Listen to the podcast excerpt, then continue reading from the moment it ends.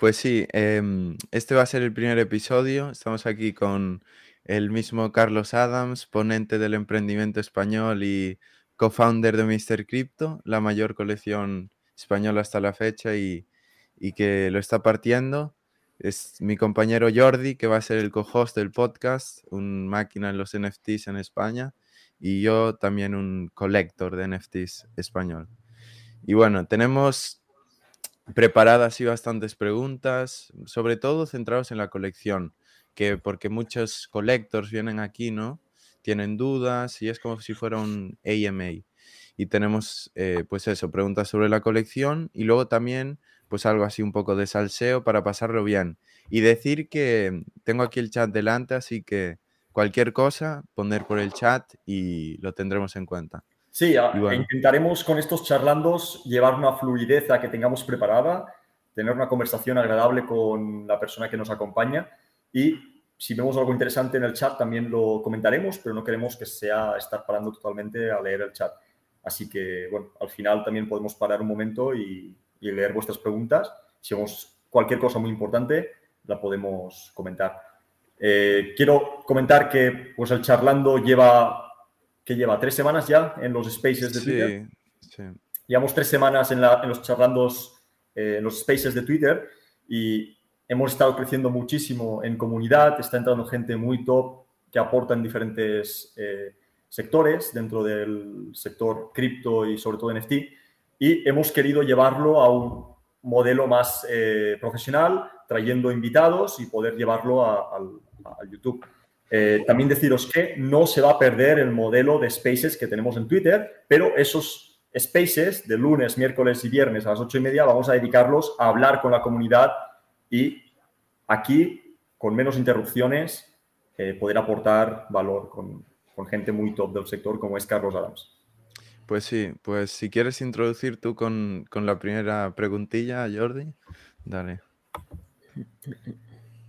Muy bien.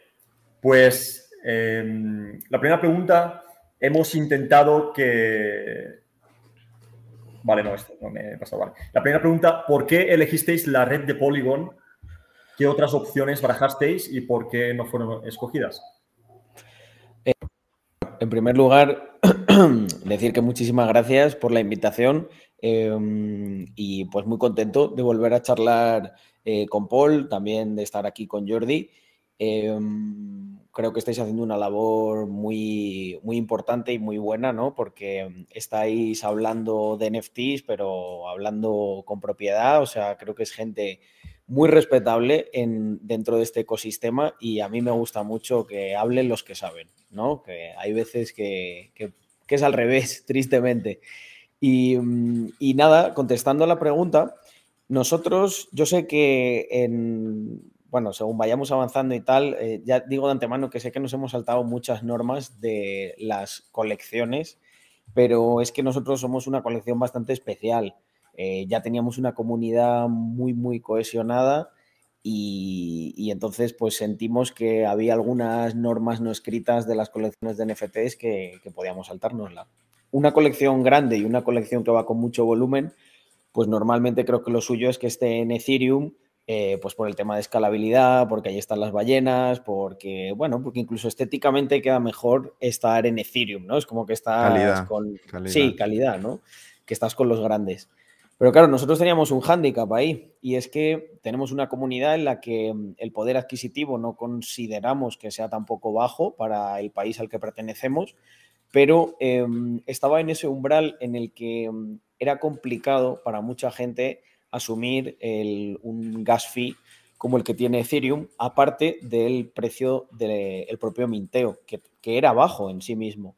Pero como nuestro foco era que sobre todo los nuestros, o sea, garantizarnos que los nuestros tenían al menos un NFT o incluso que aprovechasen el descuento para que fueran ellos los que especulasen, em, lo vimos muy claro a la hora de desplegar en Polygon. Eh, teníamos un coste muy bajo, sabíamos que 20matic lo podía pagar absolutamente cualquier persona que mínimamente creyese en nosotros y que de verdad fuese, se considerase parte de nuestra comunidad. Y mm, el motivo realmente es ese, ¿no? Eh, luego, aparte, también pensamos que Polygon está haciendo las cosas bastante bien eh, toda la parte que tiene, pues por ejemplo, Twitter, eh, lo que se va a hacer en, Instagram, probablemente con Facebook, está, sale desplegado con Polygon. Entonces no veíamos ya tanto esa diferencia a nivel de utilidad, que es lo que nosotros eh, primordialmente queremos, queremos en nuestra colección, no tanto la parte especulativa, que a lo mejor ahí sí dices, hostia, tiene mucho sentido hacerlo en Ethereum porque si vamos a especular, eh, mejor que haya más volumen, ¿no? Y el, el tema de es que el tema de Solidity es súper importante, que al final Polygon es, al fin y al cabo, como si fuera Ethereum en la forma de pues, hacer un smart contract, una aplicación y tal, y que en Solana no tienes casi nada de juego, de desarrollo, ¿no? Y de integración y tal. El tema, eh, sí, no, estaba pensando ahora en Ethereum, pero es verdad que Solana va potentísimo en, en NFTs. Pero claro, nosotros, como tenemos una pata, yo tengo también un protocolo de DeFi con otros socios, em, parte de la utilidad eh, pasaba por enganchar al menos eh, redes que sean EVM compatibles, claro. redes que, tiren de la máquina virtual. De Correcto. En el caso de Solana es una programación totalmente diferente en un lenguaje que se llama Rust y al final es ponernos un poquito eh, palos en, la rueda, ¿no? El hacerlo en una que no fuera Polygon. Es que, por, ejemplo, en Solana, eh, eh, nadie, ninguna colección programa su smart contract. Todos tiran de o el Candy Machine este o Launchpad. No hay, claro, no hay desarrollo como tal. No, no sé. Sí, la utilidad viene post-min y no, tiene mucho desarrollo en, en pensad también, claro, Pensad que nosotros, además, la utilidad en muchos casos está en el mundo real, está afuera. Acabamos de desplegar una app propia para validar los Mr. Crypto, que por cierto, aprovecho para anunciar que la daremos en abierto a todo el mundo que quiera organizar su propio evento y validar eh, la gente que tiene Mr. Crypto a la hora de entrar o de dar grants, etc. Entonces, nosotros todo esto, pues obviamente es más sencillo de desplegar en, una red como Polygon que, estábamos acostumbrados A, a trabajar. Muy bien, muy bueno. Además las gas fees, ¿no? Las gas fees mínimas para cualquier aplicación. es, una locura, ¿no? Esto no tiene nada que ver, pero nosotros hicimos un cálculo en el protocolo de DeFi que solamente desplegar todos los smart contracts, que es cierto que estos son más complejos, eh, nosotros lo hicimos, el, el protocolo teníamos en Phantom, pero hicimos un cálculo muy divertido de cuánto hubiese costado hacerlo en Ethereum y literalmente eran 600 mil dólares solo desplegar el protocolo. Eh, es verdad que una colección es mucho menos compleja a la hora de, smart contracts, pero igual estamos hablando de unos 10.000 ¿eh? solo en las fees. Quiero comentar, antes has comentado el tema de Instagram que va a estar involucrado con Matic. Supongo, quiero suponer que no sabíais nada de esto, pero os viene como anillo al dedo porque vuestra comunidad está en Instagram. Sí, eh, esto es, es que al final el o sea, yo soy muy de la filosofía. Mucha gente nos decía cosas de esto se hace así, se hace así, o allí está esto, allí está lo otro. Y yo creo que si tienes el suficiente empuje, puedes hacer tu propio camino. Y joder, pues hay veces que hasta, que hasta esto. Nos decía mucho el tema de, lo del volumen, de. Decía, pues bueno, pues si Polygon no está ahí arriba, seamos nosotros los primeros y empujemos para, para que esto ocurra. Y mm, eh, lógicamente lo de Instagram no lo sabíamos, no teníamos esa información insider, pero nos viene como viento de cola para, seguir creciendo. Pero hay algo que, mm, no, no, es muy público, pero sí que hemos estado hablando ahí entre, entre bambalinas. Eh, lo, que, lo que tenemos es muy buena relación con el resto de colecciones grandes eh, de habla hispana dentro de Polygon. Y nos hemos dado cuenta que en los NFTs de habla hispana, hay, pues hay varios proyectos que mueven un volumen considerable y lo que queremos hacer es como un pequeño frente común a la hora de decir, oye, ¿por qué no? Igual Polygon puede ser esa red para la comunidad hispana porque los gas fees son más bajos y en vez de em, avergonzarnos de que tenemos menos poder adquisitivo, hacer bandera de ello, ofrecer la misma utilidad y a lo mejor en un futuro, sumando, sumando gente, llegamos a tener un volumen eh, similar al de los Yankees. Me gusta. Dice aquí un chico por el chat, muy buena, sacaréis comunidad de Discord. Sí, la de Mr. Crypto. En el Twitter suyo, en su OpenSea, tienes la, el server de Discord. Nosotros, charlando en FT Show, no. Yo quiero comentar otra cosa del chat que me ha parecido muy buena. y es si os plantearíais hacer un fork de la colección en Ethereum, a lo mejor, yo poniendo una sugerencia, para abriros a comunidad global anglosajona, que la española la tengáis dentro de Polygon y luego podáis abrir a la anglosajona. Pues mira, Me parece demasiado eso, ¿eh? este tipo, bueno, mm, creo que mi visión te va a gustar, Bol. Sí que, sí que estaríamos abiertos a hacer esto, pero nosotros somos muy obsesos con, con- con, eh, la robustez, el largo plazo, eh, Sí. no diluir el valor de Claro. nuestra comunidad. Entonces, eh, al- me imagino haciendo eso, pero no para el año que viene, ni para dentro de tres. Hombre, a lo ya, mejor en cinco años ¿Quién lo sabe en cinco años? ¿Quién sabe? Claro, somos muy, muy, muy, muy grandes y sabemos que hacer eso no va a diluir el valor de la anterior colección y que, eh, por supuesto, intentaríamos pues, establecer cual- este tipo de mecanismos ¿no? que a nosotros nos gusta tanto de, eh, ok, desplegamos en Ethereum, pero primero solo van a poder comprar nuestros holders. Claro, sí. Y si sobra algo, tal. Y si no, pues que, que- que ese, que ese valor lo dijeran nuestros holders y así no diluimos el que tiene. Porque al final el tema este nos lo preguntan mucho, de vais a hacer otra colección o no sé qué. Sí, pero esto que acabo de decir, siempre, siempre con el foco de no diluir el valor de nuestros holders. Sí, de hecho a mí, este es el, el modelo de negocio que me gusta a mí para los NFTs. En este sentido es este. Tú empiezas con algo pues eh, barato, normal, y luego si tú creces la comunidad hasta cierto punto donde pues miembros se quedan fuera, no hay sitio para todos, ahí tú expandes y le das valor porque creces la comunidad, creces los holders, que es lo que fueron, hicieron los Bored con los Mutant y casi todas las colecciones los hacen. ¿Por qué sacan una nueva colección? Porque a la otra ya para entrar tienes que tener 100.000 pavos. Entonces sacan una pública a 6.000 o a lo que sea y amplían la comunidad y le da fuerza eso al proyecto porque es, Es- más sí. gente con el mismo objetivo. Es Y, le- mantener la scarcity. la y, y escasez. re- y sigues recompensando al holder porque le puedes dar pues eso o un buen un whitelist, airdrop de parte del supply, pero sí siempre hay que centrarse en darle valor al, al principal. Mira, nosotros tenemos una cosa con la que podemos jugar mucho en favor de la comunidad y es que la mitad de lo recaudado después de, de pagar al equipo, o sea, literalmente de la parte que nos correspondía a Víctor y a mí como, como fundadores, lo hemos delegado como un treasury de la comunidad. Entonces, algo que podríamos hacer también muy interesante, eh, que ya lo estamos implementando en otras mecánicas, como por ejemplo cuando, cuando se den servicios dentro de nuestra DAO, que siempre se cobre un fee y vaya al treasury. Estaba pensando que nosotros también eh, hay otro modelo en el que decimos, oye, sacamos una, colección en abierto, ¿vale? Para que pueda entrar gente nueva, dinero nuevo, pero la mitad de lo que se recaude lo mandamos directamente al treasury. Entonces, al final, eh, lo que ocurre, como yo vengo de también mucho de DeFi y en general también del mundo de las startups, to- todo va en la dirección de alinear incentivos, porque eso es lo que eh, establece el rendimiento óptimo del modelo económico. Y si tú consigues que los tuyos vayan a ganar con este tipo de, de mecánicas, al final ellos están incentivados a promocionarlo más, etcétera. Vengo de una comida y me preguntaban sobre el marketing y yo decía, nosotros no pagamos nada de marketing. Nuestro marketing es la gente que ha, ha metido un por 15 en- desde el minteo. ¿Qué mejor marketing hay que ese? Claro. Sin duda, es que es, que es eso, es que no, es que también invertir en marketing, si te fijas, a mí me gusta siempre fijarme en Bored Ape. Marketing como tal, eh, llega un punto en el que, bueno, sin duda, en cualquier momento, el, mejor marketing es el que hace la comunidad. ¿Cuál es el mejor marketing de Bored Ape?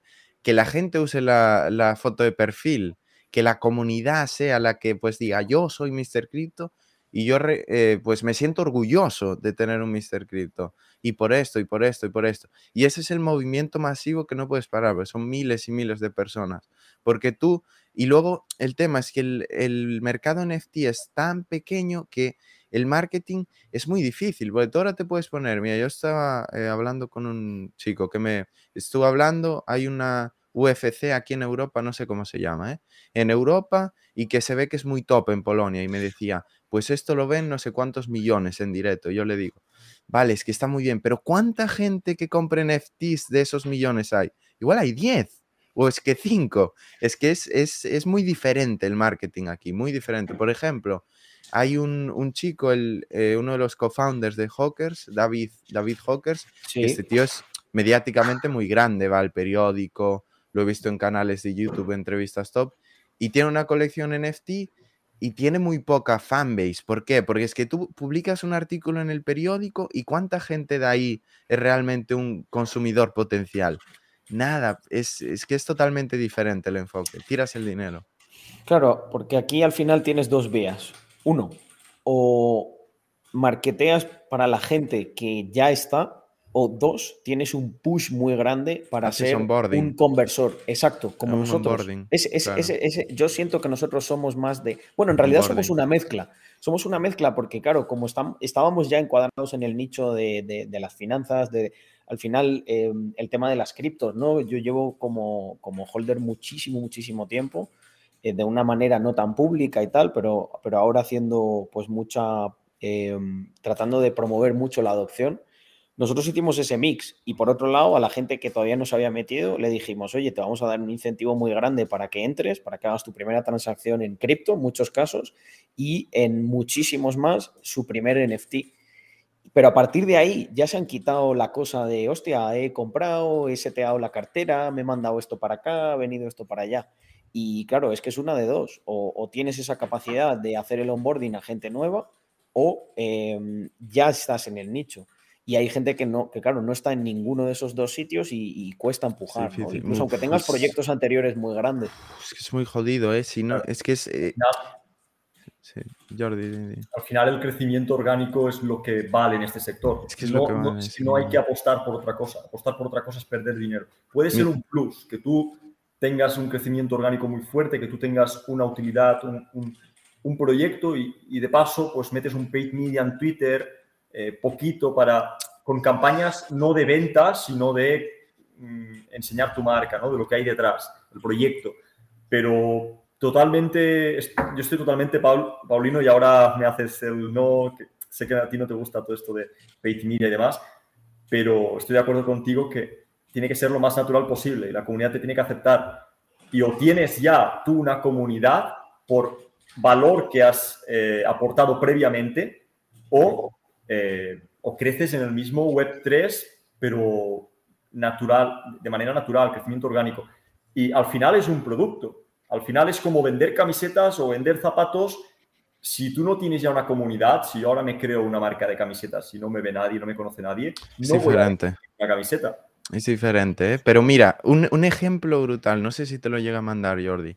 Ayer encontré una colección que tiene 11.000 seguidores en Twitter y un floor price de 0,5 Ethereum, con 2.000 Ethereum tradeados. 11.000 seguidores en Twitter y es su única red social. Y hay otras, he visto colecciones esta semana con 100k, 200k que no han hecho sellout. ¿Por qué? Porque es que tú tienes 5.000, 6.000 miembros de verdad de los que tienen que ser. Y es que no necesitas eh, más, a ver, tienes que crecer claramente, pero es que vale mucho más eso que tener 200.000 seguidores random. Realmente el, challenge, si no es como en vuestro caso, Carlos, como dices, si hicisteis el onboarding, pues tenéis un engagement brutal, porque es comunidad, comunidad. Pero si ahora viene aquí cualquier youtuber y dice, voy a lanzar un NFT, ¿cuántos de sus seguidores van a hacer el proceso todo? Nada, una miseria, porque es no es algo simple. Entonces, realmente el challenge es, eh, si no es vuestro caso, llegar a esta gente, pues que se va a dejar la pasta en mintear. Y es muy difícil, es muy difícil. Y no, y no se trata de gastar dinero, ¿eh? Tú puedes gastarte lo que quieras, Facebook Ads, Google Ads, Twitter Ads, lo que sea, que no vas a llegar a esta gente, ¿sabes? Totalmente. 100%. En cuanto a lo de las camisetas, me refería de que es, lo, es lo mismo en cuanto a que tú puedes gastar mucho dinero a proporcionar tu marca de camisetas y si realmente no tienes, si es un dropshipping o, no tiene una marca detrás, no vas a vender ninguna, puedes gastar pasta que no, no te va a salir rentable el negocio.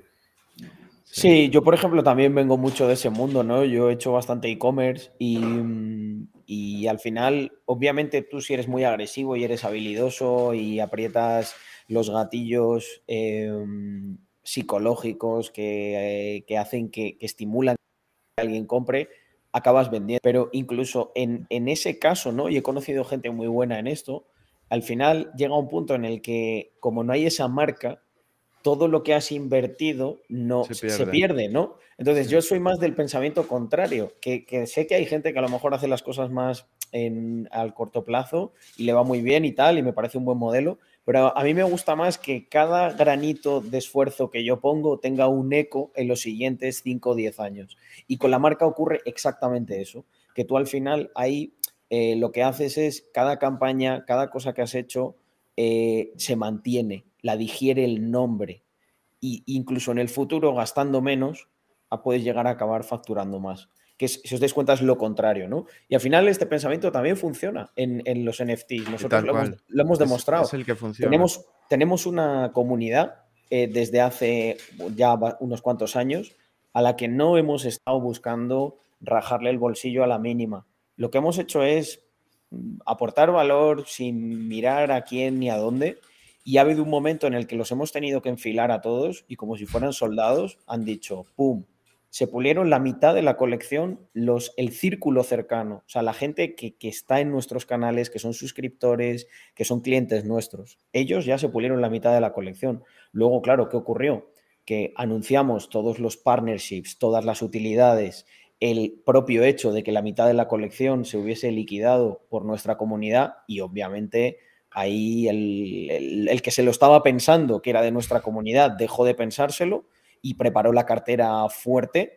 Eh, y luego entró mucha gente que no era de la comunidad, pero que sí que cuadraba con nuestros valores o nos medio conocía y dijo, oye, y ahí ya fue esa locura, ¿no? Que el, minteo de los siguientes 5.000 duró eh, un minuto 27 segundos. Sí, yo, yo puedo conectar mi, anécdota, que para el que no lo sepa, yo minté 90 y, y bueno, me habló, muchísima gente me preguntaba, cómo hiciste tal, porque es eso, volaron. En plan, muchísima gente no pudo ni mintear uno.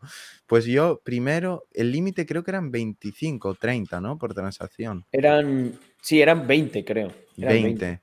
Pues yo, el, yo minté los primeros 20 en la primera, en plan, en la primera fase al final del todo, cuando ya eran 50 Matics. Y eh, me acuerdo que estaba yo, justo, justo, estaba aterrizando en el avión y justo, eh, pues lo vi y como que estuvo varios, varias horas o así, bastante rato. Lo vi dije, me olvidé de mintear al principio, que era cuando eran baratos. Y dije, bueno, minte ahora 20 y luego ya lo miro. Luego pasé, cerrasteis el mint y, y, para cuando fue la segunda ronda me preparé bien, me preparé bien y ahí sí que ya con varias pestañas y tal, a tope, pero un, un cambio brutal de pasar de estar ahí varios minutos y horas y tal, a luego que le disteis caña y es que duró un minuto. Esto, esto nosotros lo decimos, ¿no? Y al final muchas veces es bueno eh, a tu propia comunidad, ¿no? Ponerle ante, ante el espejo, ¿no? De, sus propias vanidades y le, se lo recordamos a la gente. Se pudo mintear eh, durante 24 horas con toda la comodidad del mundo. Quien no lo hizo es por dos cosas. Uno, o no nos conocía, no se pudo enterar y no pasa nada, pues bueno, pagas el pato de, haberte enterado después, esto nos ha pasado a todos con, con 20.000 cosas. O dos, estuviste ahí, no confiaste y te equivocaste, tampoco pasa nada, seguías teniendo una segunda oportunidad, pero lo que no nos valían es las quejas de, oye, es que tal. Digo, no, no, aquí, claro, ¿quiénes son además los que han metido el mayor múltiplo? Los que mintearon primero, porque hicimos una cosa que no sé si esto, ignoro si se hace mucho en, las colecciones o no, se nos ocurrió, que eran los tramos de precio. No, eso no se hace ya, nadie lo hace. Hay una explicación, hay una explicación de los tramos de precio. La explicación de los tramos de precios que nosotros queríamos que los nuestros, que iban a estar primero, mintearan con un descuento. ¿Por qué? Pues porque en cierta manera es, es, devolver eh, lo que nos han dado y, eh, en forma de apoyo. Y nosotros lo hicimos por los tramos así. Mucha gente nos decía, pero ¿por qué lo habéis hecho la colección tan barato? Si por saldo en cartera podíais haber vendido, podíais haber facturado el triple. Bueno, pues esto, una vez más, corresponde a nuestra filosofía. ¿Qué pensáis en un medio largo plazo que te rinde más? Tener a 2.700 tíos que 2.100 de ellos están con unas ganancias brutales porque eh, parte del valor se digiere a través de las ventas en mercado secundario de ellos o intentar ir al límite que no mintes todo, que te cueste un poco y facturar tú todo eso. Claro, se muere la comunidad, la matas. En, en, el corto plazo, en el corto plazo tú ganas más, ¿sabes? Pero yo tengo la visión de que esta colección esté durante muchos años. Entonces, no me importa, porque ahora que tengo, tengo a 2.500 soldados que están contentísimos, que se sienten parte de esto, que se han sentido recompensados por la confianza que mutua que hemos depositado los unos en los otros y eso es lo que eso es lo que a mí verdaderamente me motiva. Sí, sí, sí. Sí. De hecho, crea valor. Y de hecho, luego... es lo que ha matado a Ethereum. El, el, incremento este de precios, todo el FOMO que había, querían exprimir al máximo y que les daba igual si no hacían sell out, porque como lo vendían tan caro, en vez de vender a 0.04, 0.08 que se vendían antes los NFTs, ahora te metían 10.000 NFTs a dos Ethereum. Y venga, y si se venden todos se forran y si no, pues... Pero la comunidad se muere. Tú primero tienes que aportar valor, si no es que estás perdido vosotros esto lo conocéis mejor que yo, seguro. Las colecciones de celebrities son el perfecto ejemplo de lo que nosotros no queríamos hacer. Al final ellos hacen su estudio y dicen, ¿cuánto le puedo rascar a la gente? Esto, pues venga, ponlo en esto. ¿Qué ocurre? Que al final luego la gente te compra en eso porque es fan tuyo, bla, bla, bla, pero luego encima no hay gente externa que esté dispuesta a pagar más de algo que ya era muy caro. Solo te paga a ese, a ese premium un super fan. Entonces, ¿qué ocurría con el floor price? boom, al, suelo. y nosotros era como totalmente lo contrario. Digo, mira, facturamos menos, no pasa nada, o sea, vivimos bien, eh, vamos a hacer algo que en, el, que en el largo plazo tal. Porque además luego esto se le olvida a la gente. Em, tú te puedes reservar los royalties y tú y tu comunidad va a estar incentivado de que eso crezca porque la comunidad por dónde factura? Por las ventas secundarias. ¿Por dónde facturas tú? Por el royalty que te quedas. Entonces tiene más sentido que empieces bajo y escales que que empieces muy alto, porque te estás, te estás poniendo tú mismo una barrera muy alta para saltar. Es que, es que si, el, si el precio secundario va por debajo del mint, la comunidad muere, ¿eh? Muere. No hay ninguna comunidad que conozca que haya sobrevivido. Y esto es simple, pero es la clave para que una comunidad sea fuerte, que el precio suba. Si el precio no sube, os lo juro que la mejor comunidad se desmorona, ¿eh? Se desmorona. se empiezan las críticas, el odio. Yo siempre doy tres reglas en los NFTs. La primera es que lo que sube, sube más. La otra es que lo que baja, baja más. Si tú bajas ya de mint price, te vas al suelo. Esa comunidad ya va a tener inseguridades, se va a ir rompiendo. Se muere, se muere.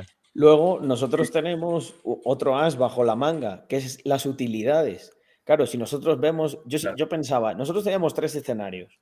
Eh, bien, regular, ¿no? Que te quedas cerca de, de soldado tal, y desastroso, que sería, pues, vendes la mitad de la colección o lo que sea. Nosotros estamos preparados para los tres y yo decía, mira, si no vendemos todo, pues habrá que acelerar a tope con, con enmarquetear todas las utilidades que vamos a tener y ir desplegándolas muy rápido para que la gente diga, hostia, que es que esto tiene, esto vale, o sea, quiero hacerme con uno antes de que se acaben.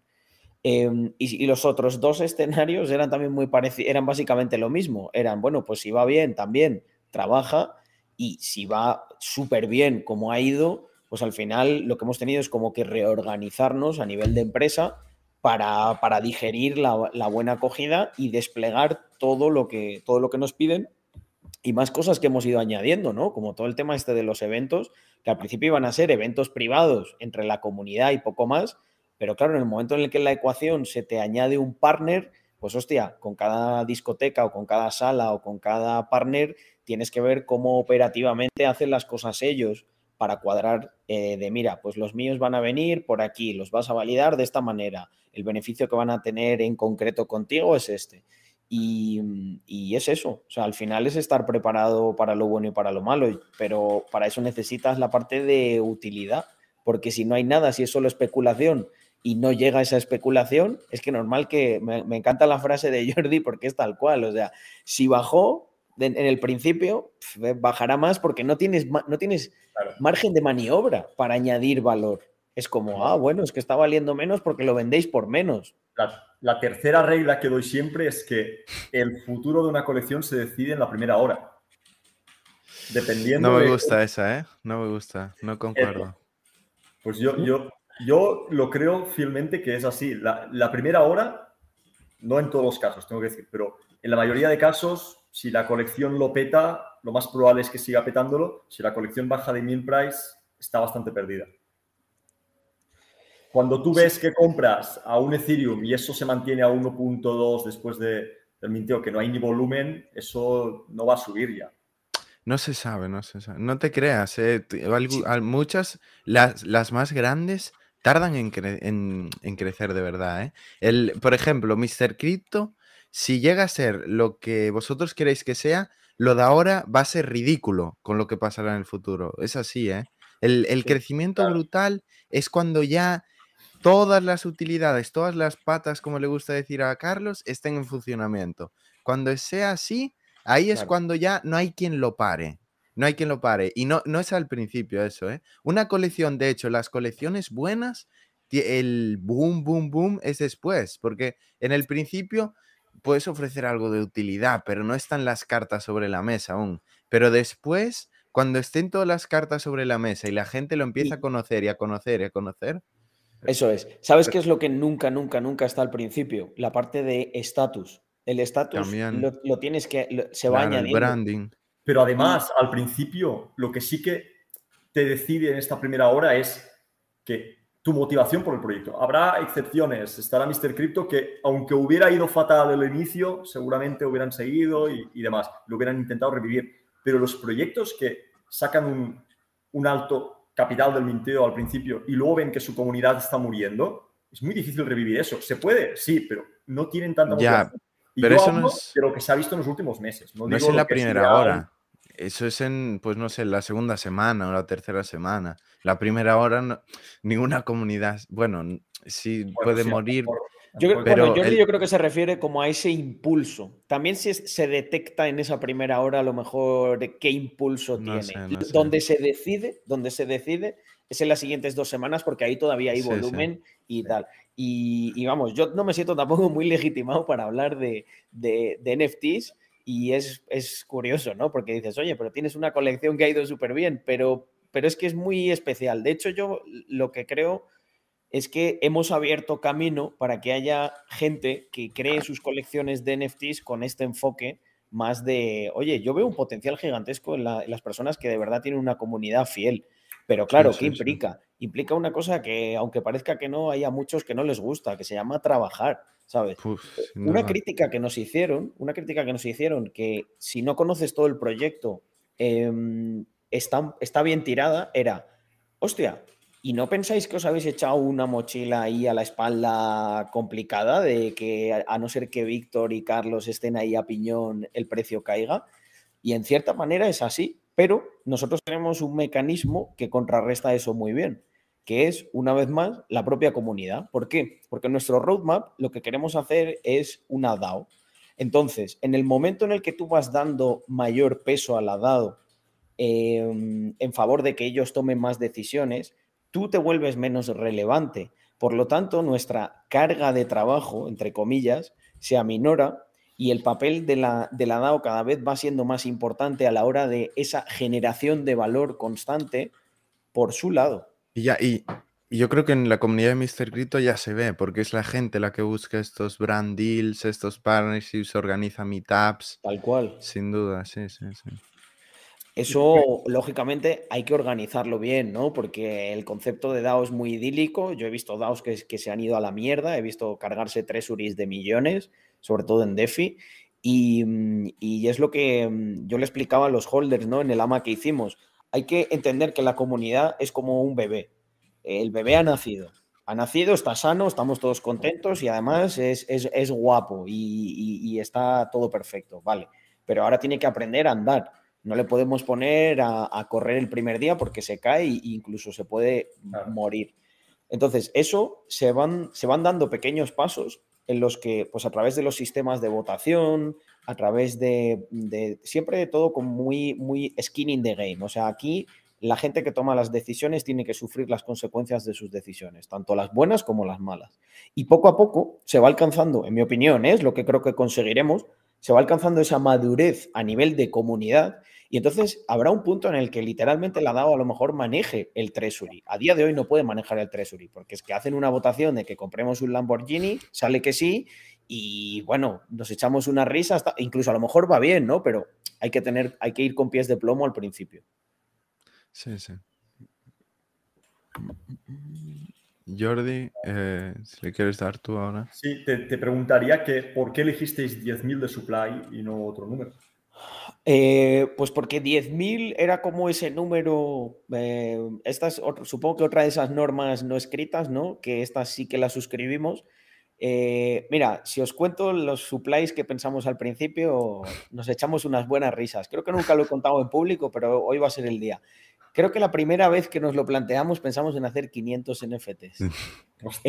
luego, en un alarde de osadía, empezamos a plantearnos, ¿y si hacemos mil? O mil y pico. Y luego al final lo que nos dimos cuenta es, mira, algo que hemos aprendido en este tiempo, ¿no? En, eh, yo, por lo menos en especial, yo creo, Víctor, mi socio y yo, es que si, si quieres hacer cosas grandes, tienes que ir a lo grande. Y entonces dijimos, vale, vamos a plantear el escenario en el que, en el que vendemos 10.000. Y ahí es donde vino toda esta parte de, vale, podemos intentarlo y si sale mal, pues, pues, pues joder, tenemos canales para seguir contando lo que vamos a hacer. Podemos desplegar, podemos añadir más utilidades de DeFi, de lo que sea.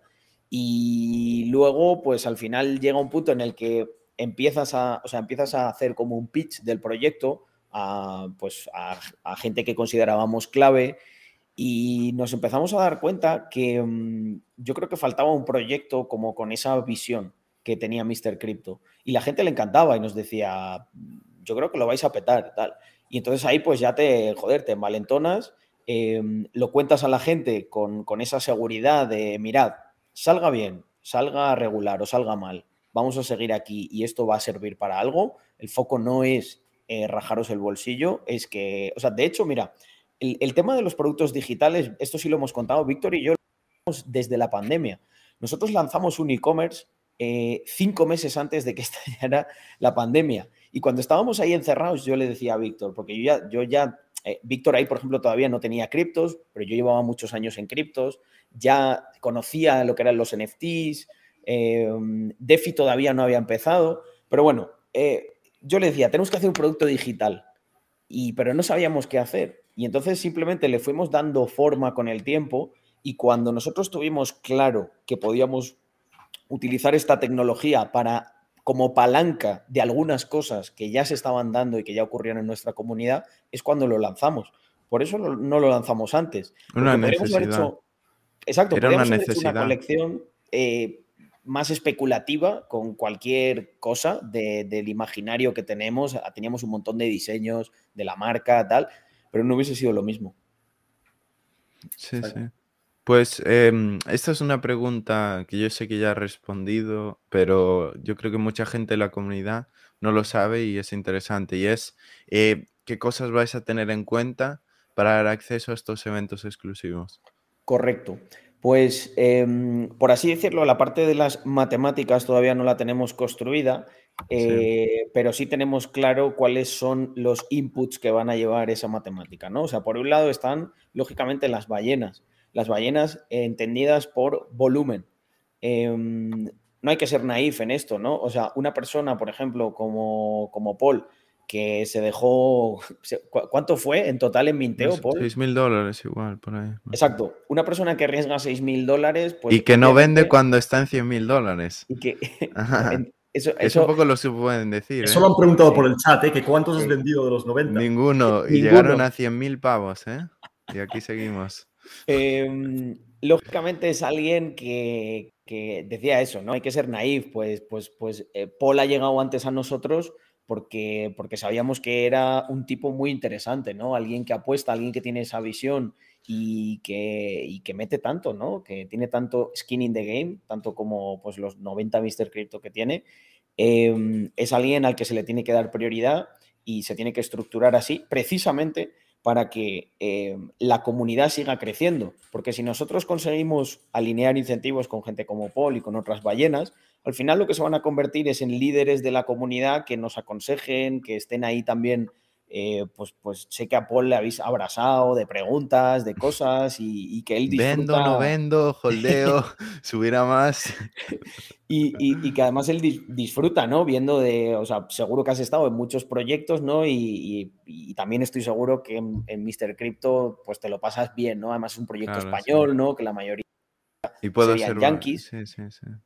sí, sí. Em, entonces, em, quería puntualizar esto, ¿no? Porque hay veces que hay gente que te dice, no, pues entonces eso no lo haces por la comunidad. No, no, no seamos naif. Obviamente, en toda Claro que lo haces por la comunidad. Es que es como si tú premias al. Entonces, el, el que está aportando, pues, 6.000 pavos, aquí estamos, aquí creando contenido de Mr. Crypto, dándole muchísima caña.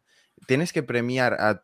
Claro, el otro también, pero a este sin duda. Es como si me dices que Cristiano ahora lleva una camiseta de tu marca y no lo premias más que al que un random que la lleva. Pues tienes que favorecer, porque va a favorecer a toda la comunidad que una persona grande lo está apoyando. Claro, es que al final esto es, hay que pensarlo como una estructura de empresa. ¿Quién es más importante, el cliente o el inversor? Son diferentes grados de importancia. Al cliente, el que te está comprando un producto, le tienes que tratar bien, tienes que tolerar cierto, ciertas cosas, ¿no? Pero hay un punto en el que eh, una empresa puede decir, no te quiero como cliente, no estamos alineados, no pasa nada, eh, pero, tiene que, pero a un inversor que tiene mucho skin in the game en esto, que ha invertido un montón de pasta, no le, vas a tolerar a lo mejor más porque tiene más poder. Entonces yo quería hacer esa puntualización de porque es muy importante que haya, eh, haya una parte que sea las ballenas por volumen incluso aunque imaginaros que no creo que sea el caso, ¿no? A no ser que hubiese tenido muy mala suerte, pero que todos los NFTs que tiene Paul sean no raros. Bueno, pues da igual, por volumen le consideramos a alguien eh, importante. Eh, por un lado está esa parte, ¿no? Que decía de ahora cómo se configuran las matemáticas, ¿no? Porque al final esto es como, eh, tenemos que crear aquí un pequeño algoritmo que impute em, el número de Mr. Crypto que tienes eh, por, por, el volumen y por ser considerado ballena, y luego la rareza, ¿no? Pero claro, la rareza es muy relativa porque eh, todas las colecciones siempre están las razas, que es lo más sencillo de estructurar, pero en nuestra colección hay algunos eh, traits que son muy, muy, tan, tan raros como alguna de, de las razas top, la 1 o la 2, como por ejemplo son los de la capucha. y además a mí me gusta mucho porque se está...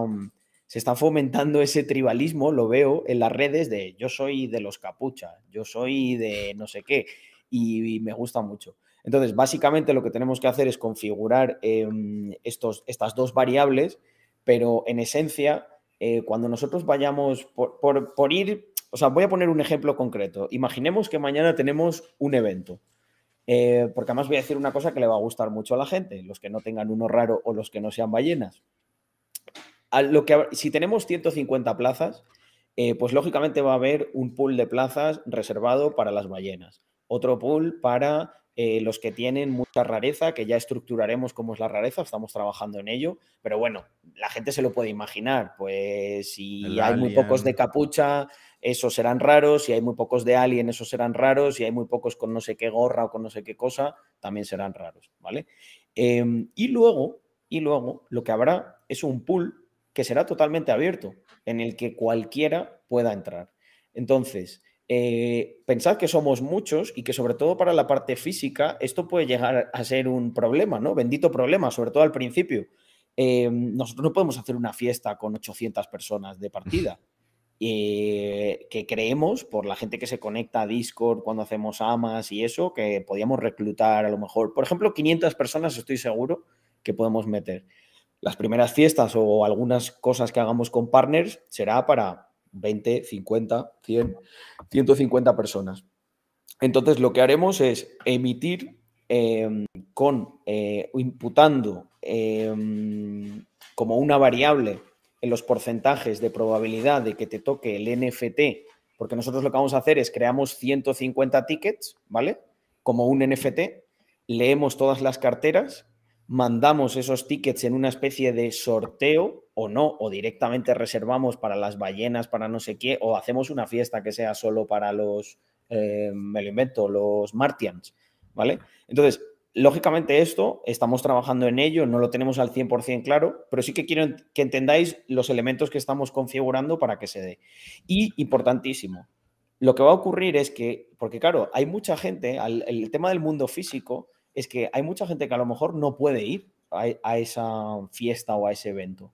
Pero al tener el ticket como un NFT, lo que vamos a permitir es que se transfiera. Por lo tanto, hay alguien que le puede tocar, que no puede ir y que directamente se lo regala a su amigo amigo o se lo venda a otro. Lo que siempre, siempre, siempre va a ser necesario para entrar en cualquiera de las cosas que hagamos es que tengas al menos un Mr. Crypto. Me gusta, me gusta. Y estás hablando de al menos traer 500 personas a los eventos. Em, es que es, gente, traer... Es, operativamente no hay, mucha, no hay mucha gente que monte. O sea, estamos hablando de un festival pequeño, ¿eh? Sí, sí, sí. 500 personas. Incluso con todo, toda la comunidad que tenéis actualmente se puede hacer un festival grande. O sea, no es, no veo muchos problemas a la hora de, o sea, es mucha Para expandir, ¿podríais hacer algo, la marca Mr. Crypto? Pues igual, gente, ¿hay alguna forma de acceder sin ser holder? Algo del estilo. Que directamente, pues que sea el, el, festival Mr. Crypto, ¿sabes? sí, mira, el primer evento.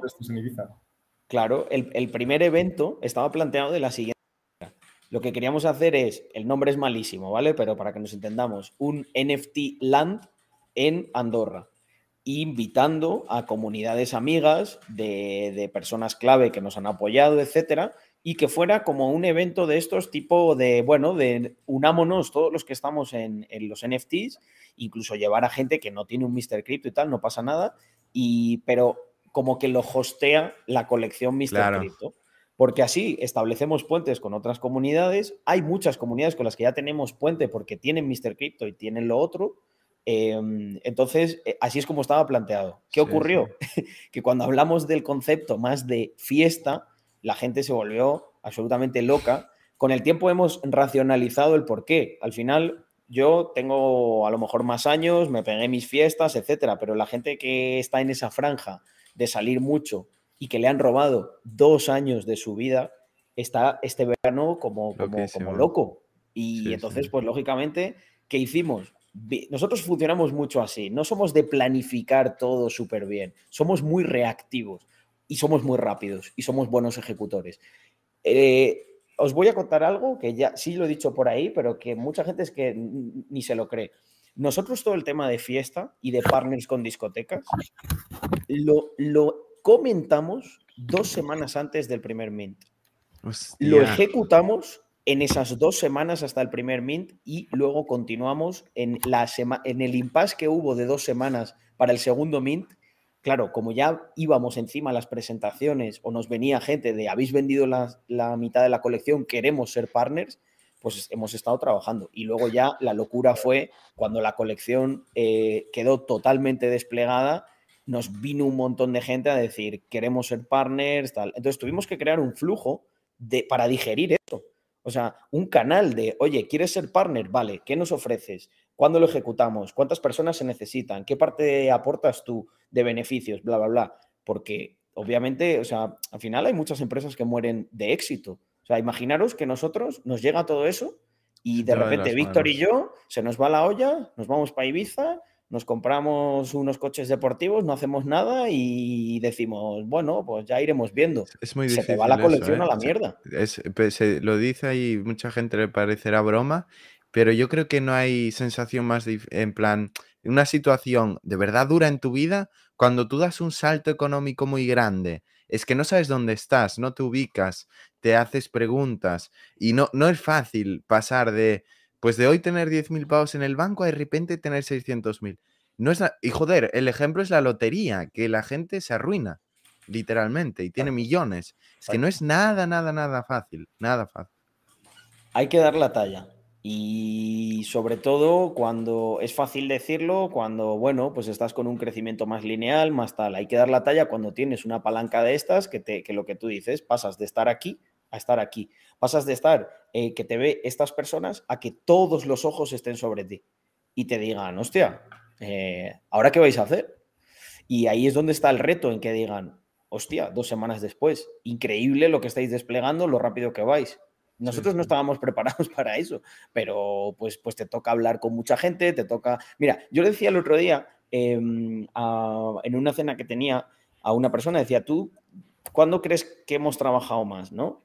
Eh, hemos trabajado mucho más justo cuando, o sea, ya estábamos trabajando a tope. O sea, imagínate lo que es estar trabajando seis meses en una cosa y normalmente cuando hay una fecha de lanzamiento, mentalmente y psicológicamente tú estás preparado para decir, ese día se acaba. O sea, ese día ya he cumplido. Claro, eh, Recibo, recibo mi recompensa y ya está. Fijaros que en esto fue totalmente al revés. Ese día no tuvimos descanso. Ese día fue la agenda desde por la mañana hasta por la noche. Yo no hacía stream en esas semanas porque teníamos reuniones a las 10 de la noche, a las 12, etcétera.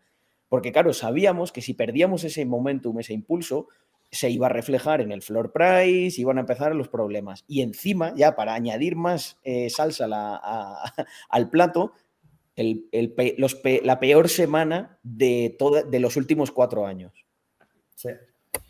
Entonces, claro, es que dar la talla es, es ponerlo todo, es, ¿sabes? Brillar cuando, cuando todo está oscuro. ¿eh? Sí, sí, sí. Poner ahí, asumir la situación y comportarse adecuadamente no es fácil, no es fácil. Y sobre todo creérselo, o sea, constantemente. Claro, que te lo mereces. Que, que, pensamos de no, desde aquí de España, tal. Mm, yo creo que desde ya estamos con internet, estamos con blockchain, ya importa un carajo de dónde naciste.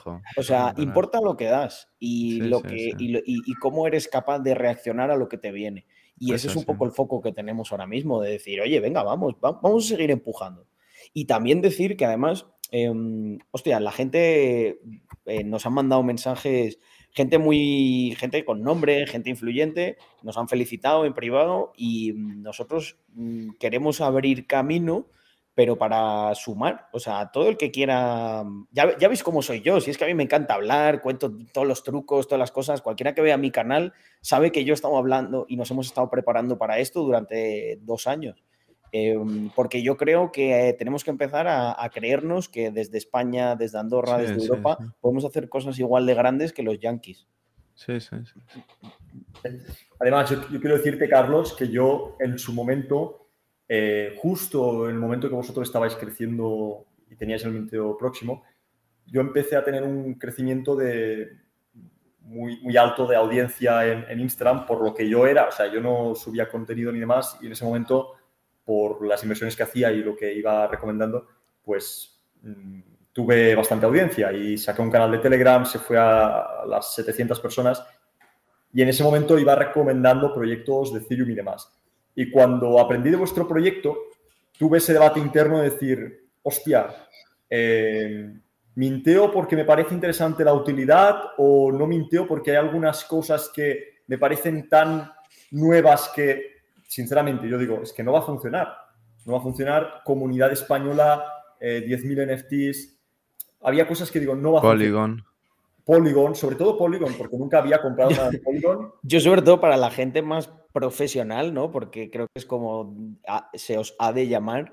Em, yo entiendo mucho esas dudas y tal por eso, porque es que al final nos hemos saltado como muchas normas. Todo, todo, todo. Eh, pero lógicamente os faltaba una, la foto completa, ¿no? El conocer cómo eran los fundadores, a lo mejor todo lo que tenemos detrás. Nosotros al final tenemos mucho respaldo porque somos un grupo y en el que hay varias empresas, hay varias patas, hay muchas personas involucradas.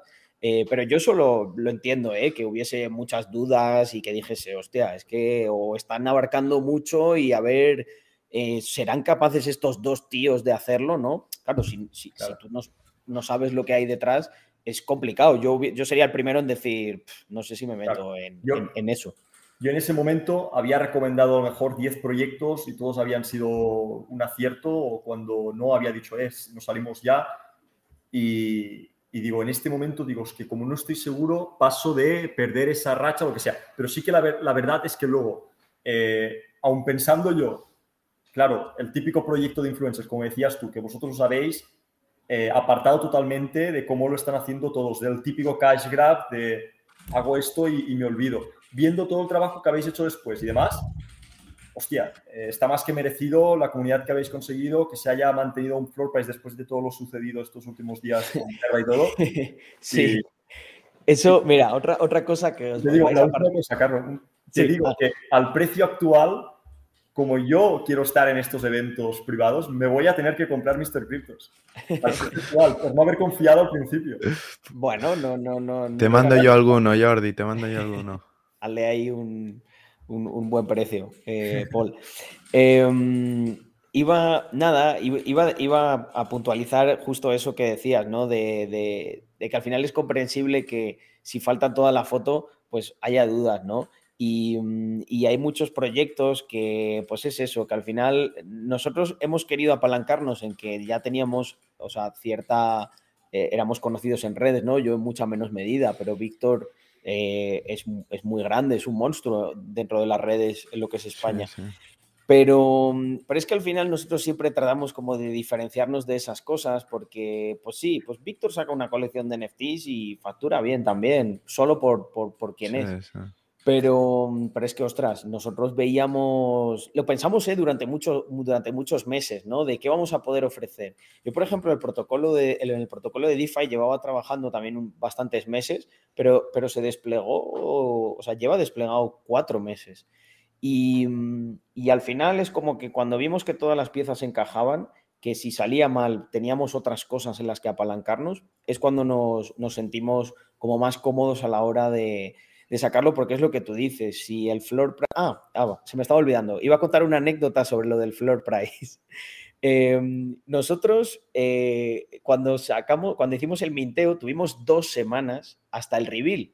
Que lo mismo nos decía la gente, hostia, son bastantes, es bastante tiempo, normalmente son cuatro días, una semana, etcétera.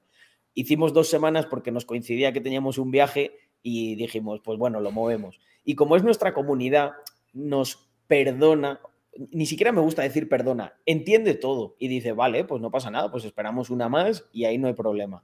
Eh, vale, en ese impasse, un día Víctor me dijo, tío, me están abrazando con lo de que en el floor price cae, cuando hay el reveal, no sé qué. Dice, si hacemos algo, si hacemos algo y conseguimos mantener el floor price, es que ya nos coronamos. Y entonces, o sea, quiere decir esto, el sistema de banking, que es como una especie de staking no dilutivo, lo pensamos en esa semana y lo ejecutamos en esa semana. Y al final dijimos, vale, vamos a hacer una cosa. La gente va a tener el incentivo de vender porque le toque a algunos que no son raros. Sin embargo, si nosotros le metemos algún tipo de variable a esos raros que les incentive a quedárselos, venderán menos y conseguiremos amortiguar o ya en el mejor de los casos mantener el floor price. Al final lo que hicimos es, nosotros teníamos en el roadmap sacar un token. Entonces, el token se va a ir, al principio se iba a ir dropear a todo el mundo por igual. Tienes 20 Mr. Crypto, pues, pues lo proporcional te toca de ese 10% de allocation que va para el airdrop. Pero entonces pensamos, porque claro, todas estas mecánicas a mí me fluyen por, por el tema de DeFi. Y yo pensé, joder, vamos a establecer. Mirad, esto es un ejemplo que yo siempre pongo. Cuando tú quieres generar valor, tienes que pensar en el proyecto como una especie de círculo. Yo, yo, soy un poco sinestésico y me imagino las cosas como cosas visuales y tal, me ayuda muchísimo. Entonces yo lo veía como un círculo, ¿no? Tú en ese círculo puedes entrar en cualquier punto, pero si el círculo está cerrado, es difícil que salgas. ¿Y esto qué quiere decir? Cuando tú creas mecánicas de este tipo en la que fomentas que la gente se quede a largo plazo, cuando la gente se queda a largo plazo, se establece una relación de confianza. La confianza deriva en estabilidad y con estabilidad cualquier modelo económico funciona y genera valor. ¿Por qué? Porque al final la matemática es tan sencilla como si un tío prefiere intercambiar sus dólares por lo tuyo, es que él confía más en lo tuyo que en los dólares. Entonces, en el sistema este de, de banking, lo único que hacemos es decirle a la gente, oye, si no te importa esperar un poco y mantener los Mr. Crypto, que encima van a mantener el valor, porque al haber menos presión de venta, em, el, floor price se va a mantener, nosotros lo que vamos a hacer es proporcionalmente, en base a todo el tiempo que hayas holdeado, te metemos eso como una variable para que en el airdrop a quién le van a caer más tokens, a los que proporcionalmente hayan estado holdeando más tiempo y penalizamos a los que hayan especulado. Con esto no quiero decir que esté en contra de la especulación, sino que simplemente quiero alinear los incentivos de aquellos que son más long term, nos dan estabilidad y nos permiten construir y al final todos acabamos ganando más, porque si el floor price se mantiene, la gente que dudaba empieza a decir, hostia, macho, es que van sólidos estos cabrones, es que encima, es que han mantenido el floor price con, post-reveal, con todo lo de Luna, con todo. Y eso ¿Qué hace? Entra más dinero, entra en ese círculo que no sale la mayoría por los incentivos a, largo plazo y, todos ganamos. Y es que la, la, economía es eso, básicamente. Es que de manera estable todos estemos trabajando. O sea, al final esto es como un barco. Si tienes a todos remando en la misma dirección, llegas mucho antes que si hay uno que para un lado, que si hay otro diciendo que ahora para acá, para acá. Foco. Y eso es lo que también nosotros, en nuestra comunidad, pues yo lógicamente en redes no soy muy grande, ¿por qué? Porque soy un toca pelotas y siempre estoy con estas cosas y tal. Y, no te digo la siguiente gema que va a hacer un por cien, te digo que te busques un puto curro, que, que, que, exacto. Y claro, ¿qué ocurre? Que ahora estamos teniendo muy buena prensa, porque ahora todo el mundo quiere un poco ese mensaje, ¿no? Pero claro, yo tengo clips de, de Bitcoin en 68 diciéndole a la gente, eh, tío, si has ganado mucho y no tienes mucha idea, hazte preguntas, no eres tan listo. Eh, igual es hora de diversificar un poco, de tal.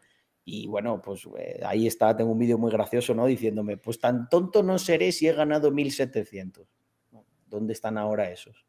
Probablemente con un cero lo, metieron lo metieron todo al... Sí, uno que decía, he convertido 100 en 1700. Pues está bien, por 17. Al final ahí está muy bien, pero la cuestión es, cómo lo y que es conservarlo, es que es lo difícil es conservarlo. Hoy mismo leí en Reddit un post, un tío que pasó, no sé, de 15 mil dólares a 5 millones. En la semana siguiente, en, crédito se quedó, a, cero de nuevo. Lo difícil es lo que decimos antes, conservarlo y adaptarte, en plan, eh, adaptarte a ese nivel, porque es, no es lo mismo, pues con las redes sociales, con todo, crecerlo, pero mantenerte ese nivel, dar la talla, dar la talla, es, es que es difícil de verdad. Mira, y Paul, hay gente que se lo toma súper mal esto, y yo entiendo el por qué, porque dicen, joder, Carlos, pero es que tú ya vives de puta madre, cabrón, yo, yo quiero crecer. Parece como que no quieres que yo crezca. No, es todo lo contrario. Aprende. Es, todo lo contrario. Lo que quiero es que preserves lo que tienes porque es la única manera en la que puedes crecer. Porque si no, mira, yo siempre digo que es más malo que tú entres en un mercado y al calor de un bull run o de lo que sea, ganes que que pierdas. ¿Sabéis por qué? porque creas un precedente psicológico en tu cabeza que es, hostia, qué listo soy. Mira, haciendo poco he ganado. Entonces, cuando haces un por 10 y no sabes el por qué has hecho ese por 10, tú empiezas a tomártelo de una manera como muy metafísica, ¿no? De es que soy un iluminado, puedo hacerlo con lo que sea. Y, lo, y no entiendes que el riesgo está llamando a la puerta para rajarte. ¿Y qué haces? Lo metes todo en otro protocolo o en otra cosa y eventualmente te encuentras con tu destino, que es a cero. Y dices, hostia, no era tan listo. Es, una mecánica que es sencilla de entender. Lo que pasa es que no es una cuestión de entendimiento, es una cuestión de estómago. Cuando un tío tatuado que habla de una manera así muy chulesca te dice esto, pues tú te, pones una barrera y dices, no, no, no, yo voy a ser más listo que él, ¿no? Yo tengo un meme que digo, bueno, todos, todos los que van en contra de esta filosofía, que cuando tengan el Lamborghini me llamen, nos vamos a dar una vuelta. No llega nunca ese tío que me da en los morros. Y no es porque yo quiera tener razón o no, o no tenga razón, sino porque lo que hablo es de estructuración de riesgo, que, que es mucho más aburrido y que yo sé que yo gano menos que otra gente que gana más, pero lo que sí sé es que yo dentro de 10 años sigo aquí el otro tal. Y hay gente que me dice, oye, yo me divierto más de esta manera. Pues yo no te digo nada. Pues por la diversión, adelante, ¿no? Nadie te va a decir que no. No, no, no. Yo, no soy yo no soy en plan, este es, este es peor que yo, yo soy mejor. yo te digo como yo lo hago. Lo que pasa es que cuando le digo a la gente cómo lo hago, muchos se decepcionan, ¿no? Y dicen, pero a ver, dime, ¿pero va a subir o va a bajar? Y yo le digo, estate preparado por si sube y estate preparado por si baja. Claro. Hay gente que le, se raya mucho, ¿no? Es como, no me has dicho nada.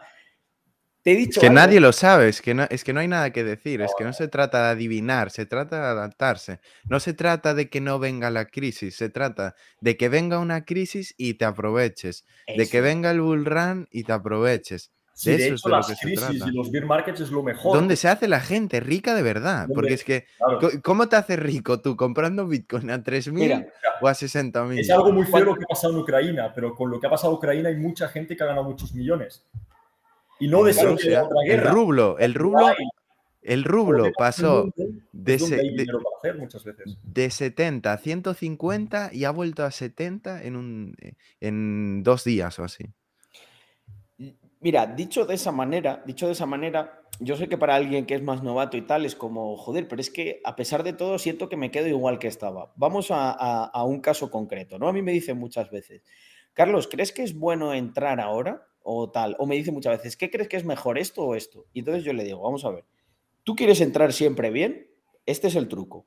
Tú coges, imagínate que tienes 100k, ¿vale? Pues normalmente la gente lo que dice es, he visto que se puede hacer un por 10 en cripto. Entonces lo que quiero saber es qué es lo siguiente que va a hacer un por 10 y meter esos 100k para maximizar el retorno y tener un millón lo antes posible. Tiene lógica. Es como, hostia, eres un tío que se preocupa por... Qué fácil, qué fácil, ¿no? Claro, hay un, hay, hay un pequeño, hay una cosa, claro, lo que hacen es sobrevalorar lo positivo, ¿no? Eh, y las expectativas e infravalorar el riesgo. Entonces, yo siempre les digo, ¿por qué no partes esos 100k en 10 y eso que crees que va a hacer un por, 10, un por 100, le, metes, le metes 10k? Esperas un poquito a ver qué pasa. ¿Que baja? Bueno, compras más barato. ¿Que sube? Ya tienes ganancias y sigues añadiendo con, menos riesgo. Pero la gente busca esa cultura de eh, dime lo que es, lo meto todo ahí y me forro. Y no se dan cuenta que es mucho más fácil forrarse cuando, por ejemplo, ¿qué ha ocurrido ahora? Yo desplegué el protocolo en Phantom y he comprado, compré en su momento Phantom en casi en, en uno y medio, en uno, tal. Pero claro, como sigo teniendo un montón de liquidez, lo he podido comprar más bajo. Si de aquí, desde donde estamos, luego vuelve a 3, claro, ahí es cuando dicen, cuando yo podría decir, me he hecho un por 50. Claro, la gente quiere, quiere, hacer eso, pero no se da cuenta que necesitas liquidez para poder hacer eso, que nadie va y la pega de una, dice, le meto todo a esto y me forro. Es una cosa rara, la gente lo piensa que todos hacen así, pero yo toda la gente que tiene pasta es más lo otro que, esto último. A ver, esto es la lotería, en plan, también pasa, también hay el caso este, pero claro. Es, y, lo más importante también, si tú no tienes unos ingresos, esos 100k, pues bueno, eh, además que hay diferentes niveles, ¿no? Si tú, por ejemplo, no tienes mucho para invertir, tienes 200 euros, pues yo te diría que a lo mejor sí, que cuando veas ese proyecto que tú crees por el estudio que has metido y por lo que ha pasado anteriormente en proyectos similares, crees que puede hacer un por 10, si a ti no te supone, eh, o sea, que el, próximo mes tienes un, que tienes un curro, el próximo mes vas a volver a cobrar, pues yo, soy de los que esos 200 euros lo meto todo en proyecto y no diversifico. Pero hay otro nivel que es que cuando ya te has sacado tus ganancias o mejor tienes más ahorros o tienes más, tienes que tener también responsabilidad de lo que estás haciendo. Porque invertir 100k, a ver, habrá gente que genere tres veces eso al mes, ¿no? Pero si tú tienes un sueldo y tienes 100k para invertir, no metas 10k. Eh, tienes que tú valorar cuál es el riesgo que puedes tomar. Es, que no hay, no hay normas escritas en esto. Esto es cada uno. y lo descubres, esto lo descubres en el bear market. Cuando pierdes pasta o así y lo pasas mal, ahí es cuando descubres. Pues yo no me puedo permitir dejar esto en el mercado. Tal. Y es cuando. Pero eso es cada uno. Cada uno. Yo, por ejemplo, decidí en diciembre una parte de mi capital, dije, pues yo este dinero lo quiero tener seguro y lo tengo en stablecoin. Y aunque baje, yo no lo meto porque yo duermo tranquilo cada noche con ese dinero. Si no lo tengo, si lo tengo invertido, no duermo tranquilo. ¿Y sabes qué ocurre, eh, Paul? Que eventualmente llega uno de esos momentos en el que dices, wow, no me imaginaba que pudiese bajar tanto. Y ahí dices, coño, voy a coger un poquito de la liquidez y lo meto porque es un no-brainer. O sea, es como, nunca me imaginé que iba a volver a ver esto. Pero a mí me decían una cosa que me, repateaba. Me decían, no, es que hay que tener ahorrado todo porque si no se te lo come la inflación. Yo tengo como muchos memes en el canal porque me, me, mofo constantemente de ellos, ¿no? Entonces yo le decía a este muchacho, digo, ¿cómo que se te come la inflación? Digo, lo que tú tienes que tener es estructurado tu riesgo y para ello necesitas tener una parte ni siquiera en stablecoin, en fiat. ¿Por qué? Porque imagínate que mañana ocurre cualquier cosa. Yo soy muy paranoico, ¿no? Yo pienso, oye, imagínate que mañana se cae Internet entero, que pegan un bombazo nuclear y se cae. ¿Qué vas a hacer con tus stablecoins? Limpiarte el culo con ellas, es lo que vas a hacer. Si no tienes cash, si no tienes algo para tradear en el mundo físico, estás jodido. Entonces, aquí la cuestión es, hostia, Carlos, pero, pero vives con esa paranoia y tal. No, yo vivo como si eso no fuese a ocurrir, pero me he preparado como si fuese a ocurrir. Entonces, ¿qué ocurre? Vivo como una persona normal, no soy un paranoico que te pide tradear con pepitas de oro, soy una persona funcional en, eh, socialmente, pero en caso de que ocurriese, yo sí podría hacerlo. Exacto. Y mucha gente no. eso es una ventaja competitiva que tengo. Yo lo veo como los seguros. Tú sales del coche, tú sales todos los días con tu coche y no sales pensando, ¡buah, me voy a estampar, la voy a... No, sales pensando, no va a pasar nada. Pero tienes el seguro como un mecanismo que en última instancia, si ocurre algo que pensamos que no va a ocurrir, te cubre. Y yo estructuro todo lo que hago de esa manera. Por eso sé, por eso le decía a la gente. Estás cómodo. Claro, yo decía a la gente, yo no me puedo arruinar matemáticamente, me, me, pueden pegar un palo gordísimo, pero no me puedo arruinar porque hay una parte que está tan, tan, tan, tan segura y tan paranoica que es imposible. Y claro, aquí la gente dice, hostia, pero si hubieses puesto eso, lo hubieses multiplicado por 10, tendrías el doble. Sí, o lo habría perdido todo. pero yo, no tiene estómago la gente para tomar estas decisiones. Mira, cabeza le sobra. Y yo creo que hay una posición aún más, más fuerte, que es la que he desarrollado yo, que es, yo soy consciente de que, pues yo qué sé, me pueden atracar, puede pasar lo que sea y puedo pues perderlo todo o gran parte, pero tengo tal fuerza, fuerza mental que yo sé que eso va a ser aún mejor, me va a hacer aún más fuerte, voy a levantarme aún más fuerte, entonces yo no temo a que eso pase que me pasa cualquier catástrofe mundial, pues que pase, me levantaré más fuerte. De ahí voy a sacar conocimiento y voy a ir aún más, aún más, aún más fuerte la próxima vez. Y tienes que, tienes que estar seguro, si no, pues eh, con una mentalidad, protegiéndote. Si no estás seguro de lo que haces, es que vas a fallar, vas a fallar. Y es eso en los bear markets, es que el que ahora está con calma, con su dinero, es que este es el que va a poder hacer las buenas apuestas, las buenas inversiones. Ahora el otro, que está cagadísimo, que, que, no puede ni dormir sin abrir la gráfica, ese va a tomar mal la decisión. Tú tienes que estar... Hay mucha gente que solo vive de invierto en criptos y sin un portfolio. Hay mucho joven hoy en día que ha ahorrado un poco, ha invertido en cripto, ha ganado pasta, tiene 30.000 euros ya y dice, yo ahora soy inversor de criptos, no hago nada más. Ah, y yo... Mi canal eso es muy peligroso porque yo, por ejemplo, gracias a las habilidades que he aprendido y de otros sectores, ¿eh? de, y, la, la, voluntad propia que yo tengo a la hora de que nunca me va a faltar comida, sé que me puedo vender bien, puedo meterme en cualquier trabajo, tengo habilidades en el real estate, nunca me va a faltar comida y eso es lo que hay que conseguir, lo que está aquí, no lo que está en, billetera virtual. Sí. Había, por mi canal pasó un chaval, también conocido, por un comentario que hizo, que era, eh, Carlos, llevo seis meses y creo que voy a dejar los estudios y a dedicarme a ser trader de cripto. Y yo le dije, vamos a ver, llevas seis meses en la mayor subida, o sea, te ha coincidido casualmente, casualmente, con la mayor subida que yo haya visto en, los últimos nueve que llevo en el, en el ecosistema, ¿no? ¿Tú crees que estás capacitado para hacer esto? Es que, claro, te eres producto de un bull run. Si tú me dices, me he comido, yo creo que me he comido ya bears, pues creo que son tres o cuatro.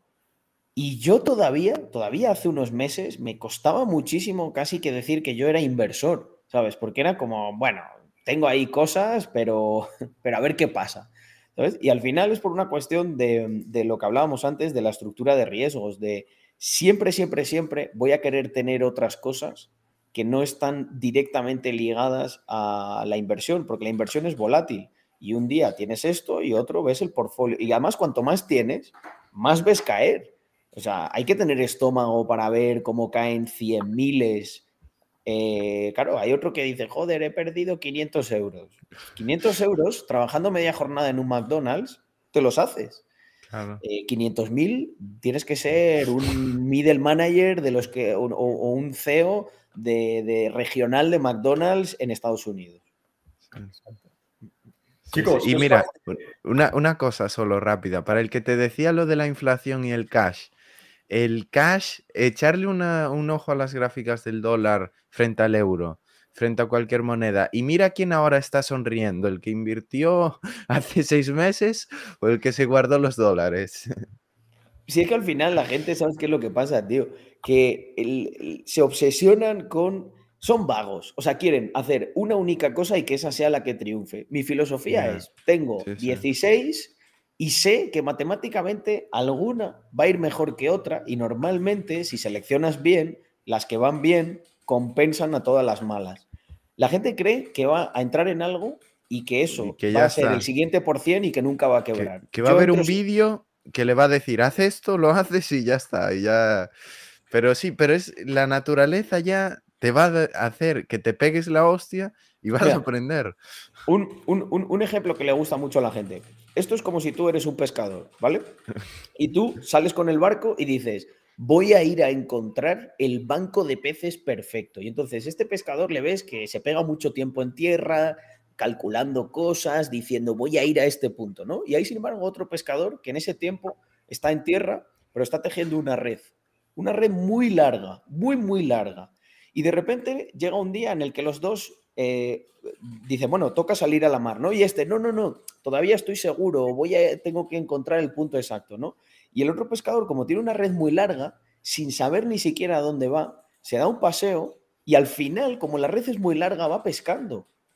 Vuelve y vuelve con, vuelve con la pesca. Y el otro está todavía pensando. Y el otro a lo mejor dice, vale, he encontrado el sitio. Va y a lo mejor por un error de cálculo no es el sitio. Es como, tío, ¿no, ¿no será mejor que con calma vayas construyéndote una red? Y con red me refiero a activos de todo tipo, diferentes criptos, diferentes proyectos, diferentes teams de, oye, este team me gusta, este son yankees, son muy técnicos, no, este son más marqueteros, pum, pum, pum. Y entonces al final lo que haces es, tienes una red tan grande que la vas que vas pegando. pescando. vas pescando. Es Exacto. diferente. A ver, si te gusta el gambling, hostia, pues también está bien. Es cada uno. Bueno, Pero eh, tienes que ser consciente, ¿no? Chicos, ¿qué os parece si volvemos a un poco Mr. Crypto? Que está saliendo una conversación muy interesante, pero tenemos Sí. preguntas Mr. Crypto y, y molaría dejarlo aquí grabado. Eh, Vale. Pues bueno, yo antes has comentado un evento que para ti sería ideal, ¿no? Eh, en Andorra estabas comentando un evento Sí. que estáis planeando. Eh, ¿Cuál sería para ti el evento ideal? Que saliera perfecto el próximo evento que hicierais, presencial. ¿Cómo sería? A ver, a mí me gustaría mucho, eh, a mí me gustaría mucho poder hacer un evento en el que estuviese todo el mundo que quisiera, que quisiera ir. Eso es lo que a mí me gustaría. Lo que pasa es que a nivel operativo es muy complicado hacerlo, sobre todo el primero. Pero eh, creo que eventualmente lo conseguiremos. Creo que esto es como todo, ¿no? Hay una curva de aprendizaje. El primer evento será X y el quinto que hagamos, el décimo, será X mejorado por, por 10. Sin duda. Entonces, mi foco es más en hacer cosas, hacer cosas, sí, ir sí. probando. Hemos soltado ya unos cuantos partners. Skin a in the que- game. Sí, a, lo- a los que la gente ha podido ir. Por cierto, está aquí Alex. Sí, cuando terminemos voy para Discord, si quieres. Perdón, es que es uno de los desarrolladores, era algo importante. Em, entonces, básicamente, eh, mi foco es eso, es como hacer muchas cosas y coger toda esa información para ir optimizándolo.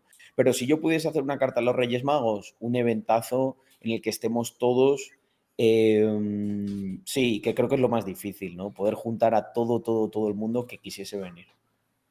Vale. Sí, una, una cosa, esto ya te lo dije yo a ti en, en la, en la llamada que tuvimos, pero yo creo que esto también para la comunidad potente. Y es que yo veo como el, en el lado de las fiestas, que yo creo que es una vertiente muy potente del proyecto, que el objetivo a lo que tenemos que apuntar es a darle pues tanta caña de hacer algo tan top que todo Dios quiera ir a esa fiesta y tenga que tener un Mr. Crypto o comprar una entrada, porque toda España va a estar diciendo, joder, pedazo fiestón, yo quiero ir ahí, yo quiero ir ahí.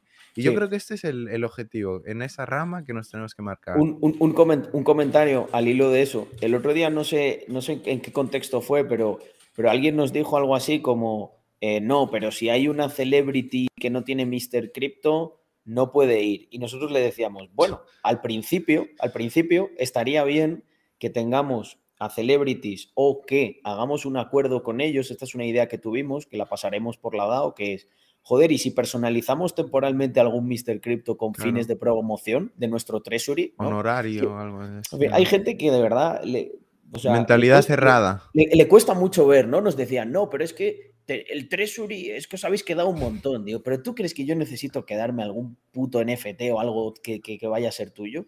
Pero si a mí me, me- sobran con lo que hemos facturado y tal.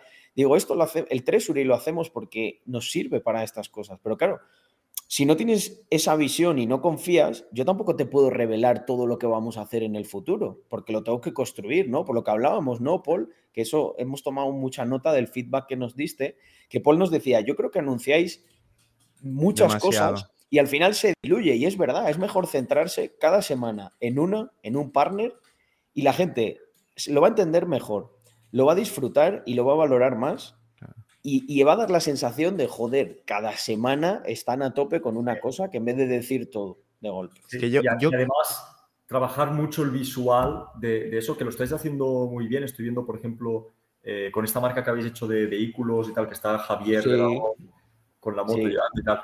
Visuales así gustan mucho porque la gente ve la experiencia, ¿no?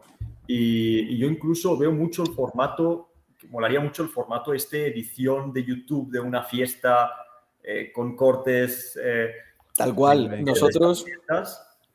O sea, gran, una parte importante del presupuesto de la fiesta que vamos a montar se va al filmmaking. O sea, con drones, con las mejores cámaras, con, gente de imagen, chicos, chicas, para que se vea todo eh, idílico, ¿no? Por lo que decía Paul, porque al final, em, cuando, eso, cuando eso haga ruido, habrá mucha gente que empieza a decir, oye, ¿y yo por qué no puedo estar ahí?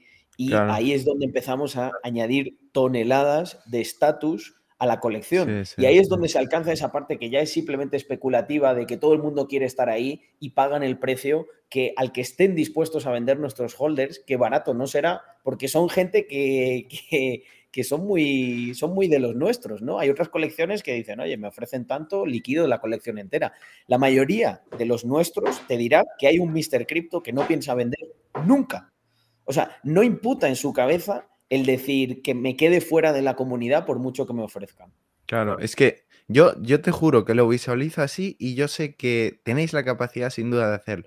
Una fiesta que toda puta España lo vea, entre a Instagram y vea todo el rato esa fiesta y diga, ¿por qué yo quiero estar ahí? ¿Qué cojones tengo que hacer para estar ahí? Esto es la puta hostia.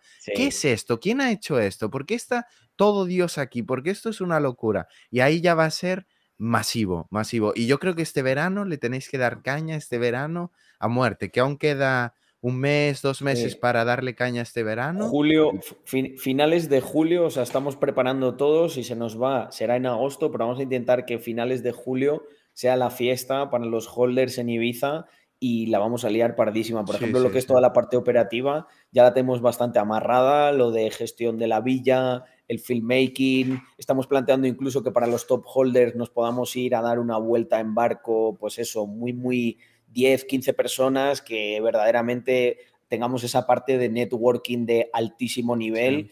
Y luego además es eso, ¿no? Que de, lo que ocurra ahí saldrán las siguientes cosas todavía más grandes, como por ejemplo, pues en, esta parte de networking, ¿no? Que eh, al final es muy, es muy, mm, retroalimenta mucho, ¿no? El, que crezcamos, estructurarlo así. Sí, sí. Además, hay, uno, hay, unos chicos en América que me gustan mucho que se llaman Full Send.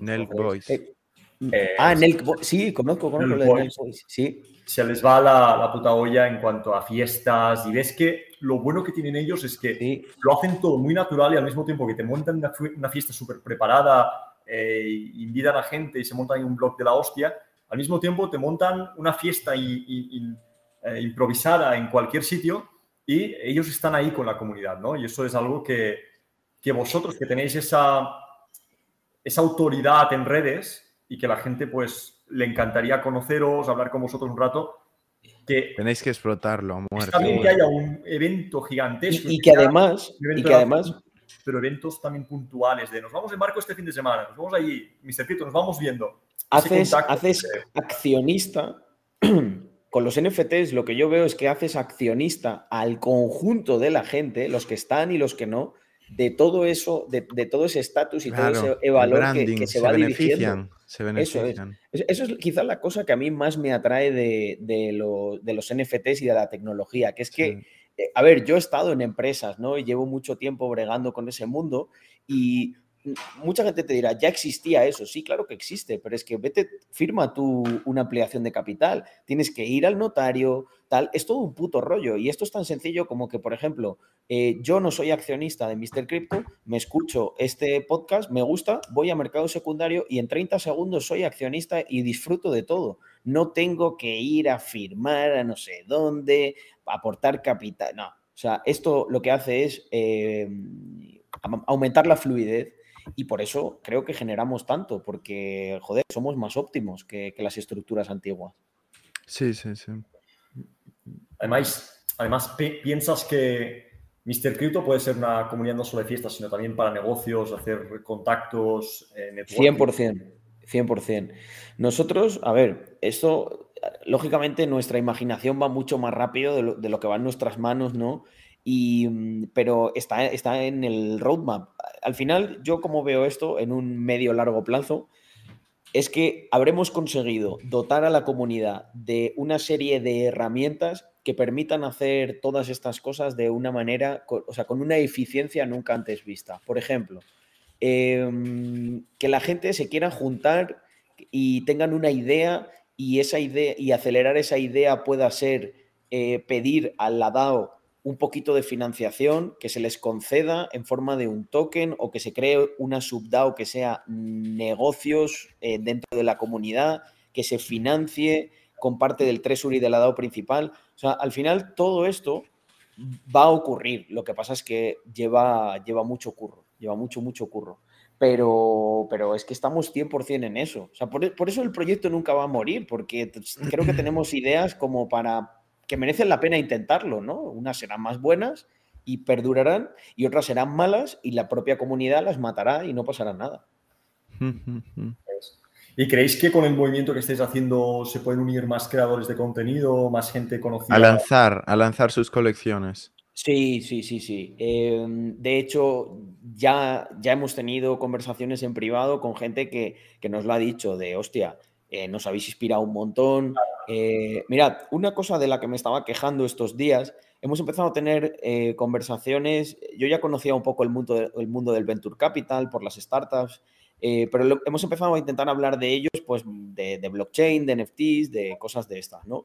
Y yo me estaba quejando porque, aunque nosotros nos creemos la hostia, tenemos una imagen pésima. O sea, fuera de nuestro círculo, eh, la gente duda, lo ve muy especulativo, no lo entiende, hay muchos scams, mucho cantamañanas. Y entonces eh, lo que yo les decía es, bueno, nosotros tenemos esta óptica. Y decían, joder, esto es justo lo que estábamos buscando, esto, no, es, esto nos gusta, porque al final utilizáis la tecnología y utilizáis blockchain para cosas que, que hacen más, óptima, más óptimos los procesos anteriores. Entonces ven el valor muy claro cuando se lo picheas así, cuando se lo cuentas de esta manera.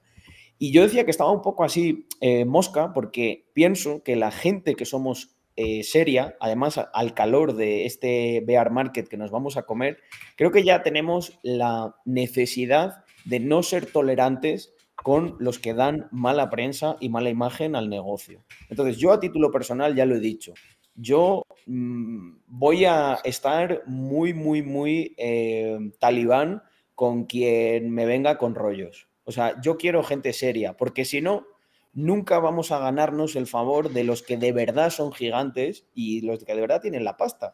Que se nos olvida que Banco Santander en assets tiene más, eh, tiene 1,7 trillions.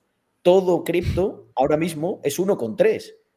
Y, tío, yo quiero ser 10, 20, 30 para que nos consideren no unos chicos aquí haciendo cositas y pasándoselo bien. Y esto pasa por, por, dar caña y que los que de verdad tienen una buena visión y unos buenos valores eh, se posicionen, consoliden y a tomar por culo el que no esté ahí. O que los porque el problema que yo noto es que no nos toman en serio. Y, y, esto, y esto nos afecta sin darnos cuenta a todos, porque frena que entren billions aquí. A ver, nos toman en serio, pero hostia, algo como el volumen que son 500 Ethereum ahora, haber movido un millón y en, nada. Paul, es poco. Es poco, comparado con, con, el dinero de gente del mundo tradicional que nos dice, Yo, te meto, yo te meto ese millón mañana.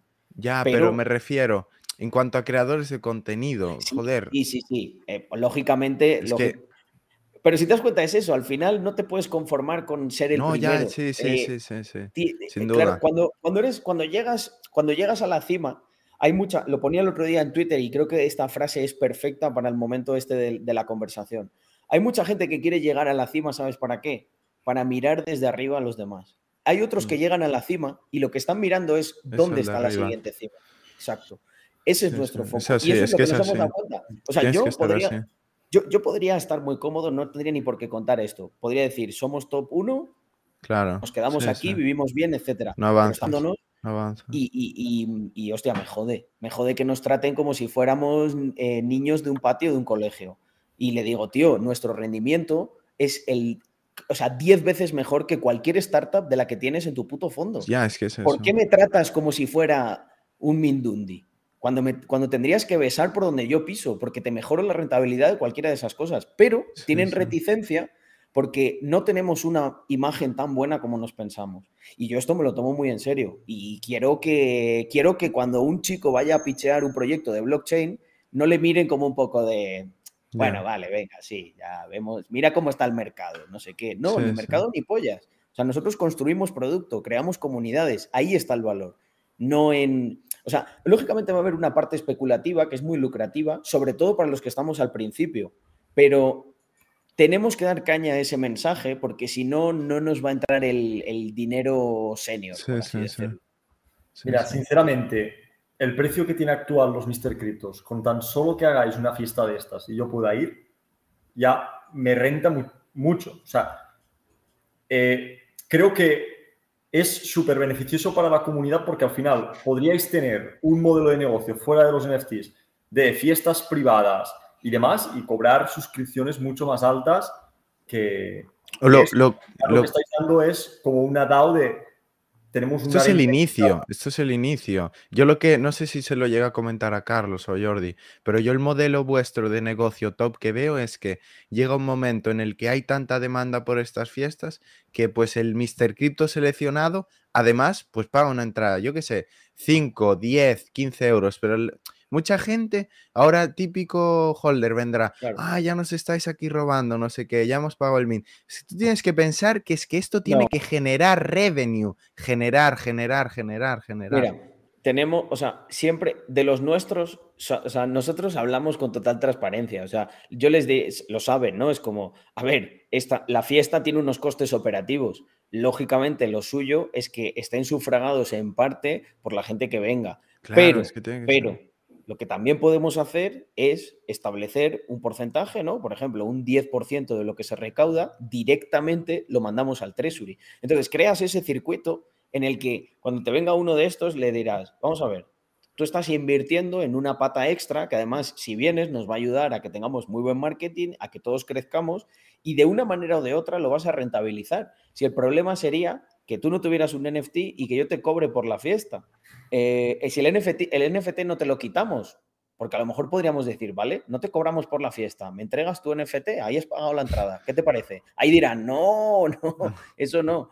Pero es lógicamente una es- fiesta, además no estamos planteando una fiesta pequeña, estamos hablando de una fiesta que tiene a lo mejor 10, 20k, Mira. hasta 60k de presupuesto, si alquilamos la isla esta entera. Es que tú tienes que pensar, tú, que pre- tú eres holder, Jordi, ¿tú qué prefieres? ¿Que hagamos una fiesta y que paguemos a todos como papá y mamá? ¿O que hagamos fi- eh, 10 fiestas este año, el año que viene ya en toda Europa, el siguiente en Estados Unidos? Porque generamos dinero y es algo sustentable. Claro. ¿Qué es mejor eso o que papá y mamá te lo pague y te pague dos Claro, mierdecillas? sí. Es que tú tienes que verlo todo modelo como un de- negocio. El modelo No, de negocio no tiene que ser dar entrada gratuita en ningún momento. No, Puede no. que haya cierto Dar acceso a la entrada tienes el gratuita. acceso. Mira, Claro, a ver, claro, como claro. Hoy en día lo que más vale es que si a una fiesta pueden entrar 500 personas y hay 10.000 que quieren entrar, lo que vale es que te dejen entrar, aunque tengas que pagar 400 pavos luego para poder entrar.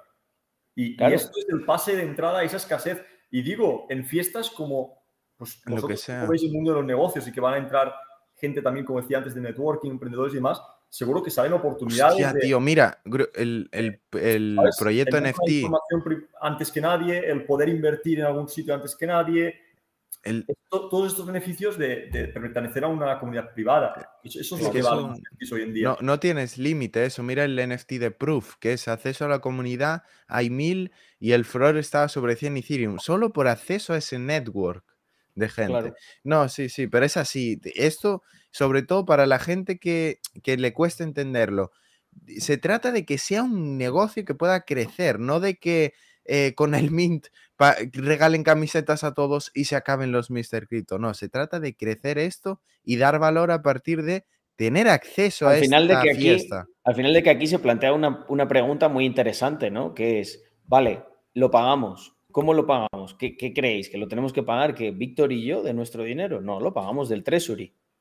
La gente diría, hostia, eh, será mejor que lo que tengamos es una rueda en movimiento en vez de un cubo del que vamos sacando y llegar un día en el que no quede nada, ¿no? al final, pero en eso yo estoy muy tranquilo porque tú fíjate que otros creadores y tal, eh, no, no puedo cobrar por esto o pedir porque me, se van a echar. Nosotros constantemente le decimos transparentemente, esto es un puto business. Y aquí el, el business que necesita para funcionar, cash.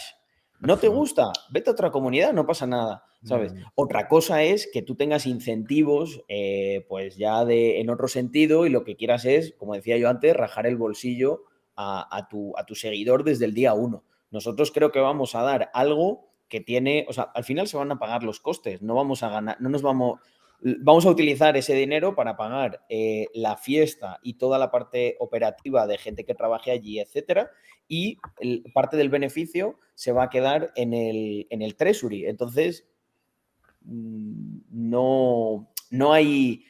Al final es que es estúpido. Si nosotros vivimos muy bien, o sea, ganamos más con otras cosas. Ganamos más con, por ejemplo, los royalties. Con los, con los, royalties ya ganamos muy bien y eso lo especificamos. Los royalties sirven para sufragar los costes de, los socios, del mantenimiento de los smart contracts y de, y de cosas que al final, por ejemplo, ¿quién nos paga de salario a nosotros todo lo que estamos haciendo para crear la DAO, para eh, nuestros socios que son desarrolladores y que están ahí picando código sin descansar. Es que no hay nada gratis en, esta vida, ¿no? Y por eso al final, ¿quiénes son los que acaban ganando dinero? Los que mueven dinero. Los del otro pensamiento, sí, vale. Se, pues acaba. La, no te cobro nada, no hago nada. se acaba. claro, llega un día en el que una persona dice, tío, a mí no me renta estar aquí encima aguantando comentarios eh, de haters y de lo que sea, y es que encima no gano nada de esto. Y por eso yo creo que los que dicen que, hay un sesgo como más capitalista, más liberal en los creadores de contenido. Bueno, porque al final los que duran son los que crean modelos de negocio sostenibles. ¿Y eso qué te convierte? Pues sí, en alguien de pensamiento económico, es lógico. Pues mira, una pregunta y ya luego las dos típicas que hacemos a todos para acabar.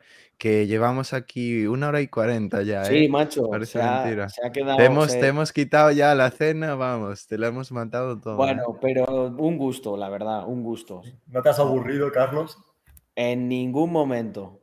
nos alegramos. Pues bueno, esta ya también así para la comunidad, yo creo que le interesa, está para tomar papel y boli. ¿Puedes dar, revelarnos un poco más de lo de Uniswap? Sí, por supuesto. Em, a ver, nosotros hemos estado mandando ahí unos mensajes que son un poco crípticos porque estamos desarrollando una cosa, o sea, yo no puedo decir específicamente lo que estamos haciendo por una cuestión de, de, es una parte de tecnología que queremos tener hecha para tener la ventaja del first mover y que no nos lo copien, porque ya sabéis que en, en cripto esto es muy así, te hacen un fork de cualquier cosa y te lo replican y tal, ¿no? Entonces esto que se entienda que es por este motivo. Eh, lo que estamos haciendo con Uniswap, nosotros estamos muy, muy, muy optimistas con ello eh, por dos motivos. Uno, son unas estrategias que resisten súper bien eh, los bear market, entonces la gente está deseoso de ese tipo de estrategias. Dos, em, son únicas y lo hemos anunciado como tal porque es que literalmente no hay nadie, no hay ninguna pool en Uniswap a día de hoy que esté aprovechando lo, que nosotros, ¿vale? Mirad, Uniswap V3, como se construyó, fue con un enfoque totalmente diferente a Uniswap V2. En Uniswap V2 cualquiera podía aportar liquidez y era todo como muy descentralizado, muy libre, bla, bla, bla. Pero al final nosotros en DeFi, la gente que, quedamos, ¿no? Después de todos los que van a ir cayendo y los que han caído, nos hemos dado cuenta que lo suyo es profesionalizar de alguna manera eh, esta, esta, pata ¿no? de, de las cripto. ¿Por qué? Porque al final, si os dais cuenta, todo lo que hablo está como muy, tiene mucha conexión, ¿no? ¿Tú qué prefieres tener? A un tío que te entra y te saca, te entra y te saca 50 euros pelados que le dio su abuela, em, o a un tío que te coge y te mete eh, un millón de liquidez y, lo, y se olvida de él y lo deja ahí por años. Es mucho mejor y más eficiente el segundo perfil. Entonces, la descentralización, la democratización, tal, está muy bien, pero al final no será mejor que se profesionalice, se construya esa capa más profesional y la liquidez esté copada por este tipo de ballenas y luego se cree un producto o un subproducto que pueda, del que se pueda beneficiar cualquier persona. Por ejemplo, tú creas eso, lo, lo, empaquetas como un fondo o como un protocolo de yo te genero este rendimiento y tú te conectas aquí. Pero tiene que haber una capa que esté profesionalizada. Entonces, esta es la apuesta que ha hecho Uniswap V3. Uniswap V3 lo que quiere es tener a los mejores equipos del mundo desarrollando y lo que hace es repartir la liquidez, eh, o sea, las pools, o sea, están las pools, ¿vale? Imaginaros como una pool gigantesca en la que está toda la liquidez y luego eso se reparte en las que más rendimiento consiguen generar. Y las que más rendimiento consiguen generar son las que aprovechan ciertas tecnologías que Uniswap V3 ha puesto eh, a funcionar. ¿Qué ocurre? Hay una de estas que no se está utilizando por nadie y que nosotros consideramos, o por lo menos el approach que hemos hecho, consideramos que es muy bueno. Está relacionado con el leverage, ¿vale? pero con un leverage muy, muy sano. Todo lo contrario, porque ya hablas de leverage y la gente, uh, tal, no. Y entonces, aquí la cosa chula, el nexo que hay entre, entre Mr. Crypto y entre em, Epsilon es el siguiente. Nosotros para testar esas eh, pools, lo que podemos hacer es whitelistear a la gente y no permitir a cualquiera que entre, ¿no? Sé que por ahí, el otro día me comentaron, o había gente que, se, que, no había interpretado bien el mensaje o algo así. O sea, obviamente cualquiera puede conectarse a Uniswap. Nosotros no es que tengamos la exclusividad de Uniswap, es simplemente que nosotros tenemos una parte de Uniswap que sí que es exclusiva nuestra y que solo los que nosotros decidamos se pueden conectar ahí. Y, mm, y, claro, aquí pues mola mucho porque nosotros tenemos ahora una comunidad de 2.700 personas a las que podemos whitelistear y mandar para allá. Y algo que pensamos que puede ocurrir todavía más, eh, más chulo es que eh, nosotros podemos crear como una especie de NFT financiero, ¿no? O sea, si tú tienes acceso a esa pool y a lo mejor no tienes mucha liquidez, podrías vender o podríamos incentivar que ballenas y que gente externa a Mr. Crypto los compre o compre, a lo mejor lo que hacemos es crear unos NFTs de esas posiciones, de, esas, de esos slots que pueden entrar en la pool y permitir a los holders que se lo vendan a gente externa que quiere meter sus millones y su, y su liquidez y no podría de otra manera. Y esto es que al final, pues es lo de siempre. Está muy bien alineado porque, claro, ¿qué mejor marketing hay que 2.700 eh, degenerados ¿no? que estarán por Twitter haciendo buena gala de nuestro lanzamiento, de los APYs que vamos a dar, etcétera? Con esto lo que tenemos es muchas más posibilidades de llegar a las ballenas por este efecto de capilaridad. Si tienes a 2.700 tíos que están... Porque además, ¿qué ocurre? Que si, si, todo funciona como nosotros eh, pronosticamos, esto también ayuda a que el floor price suba. Por lo tanto, están incentivados a hacerlo. Entonces, al final es este círculo del que hablamos, ¿no? En el que, en el que constantemente tú lo que tienes que hacer es... Recompensar. Eh, recompensar y, que si la gente trabaja para ti, reciba algo proporcional o mayor. Estos son los NFTs, tal cual. Pues mira, para cerrar, te vamos a hacer las dos preguntas que todo invitado va a recibir y va a colocar en el ranking del Charlando NFT Show. Dale, Jordi. Venga, pues son las preguntas que muchos reconoceréis. Estoy creando un poco de tensión. Y son las siguientes. Carlos, prepárate, cógete la silla. ¿Cuánto dinero tienes y cuánto sexo has tenido el último mes? Em, eh, pues voy a contestar con algo que seguro quedará para la posteridad porque me han hecho veces, eh, varias veces esta pregunta y creo que las dos las puedo contestar con, la misma, eh, si me lo permitís. y es eh, más de lo que me gustaría. me gusta, me gusta, me gusta, ¿eh? Me gusta, me gusta. Eh, sí, un poco por obligación, ¿no? Ya gano pasta y, y pollo Está, hay gente que dice, no, pero lo has dicho mal. No, no, no lo has entendido.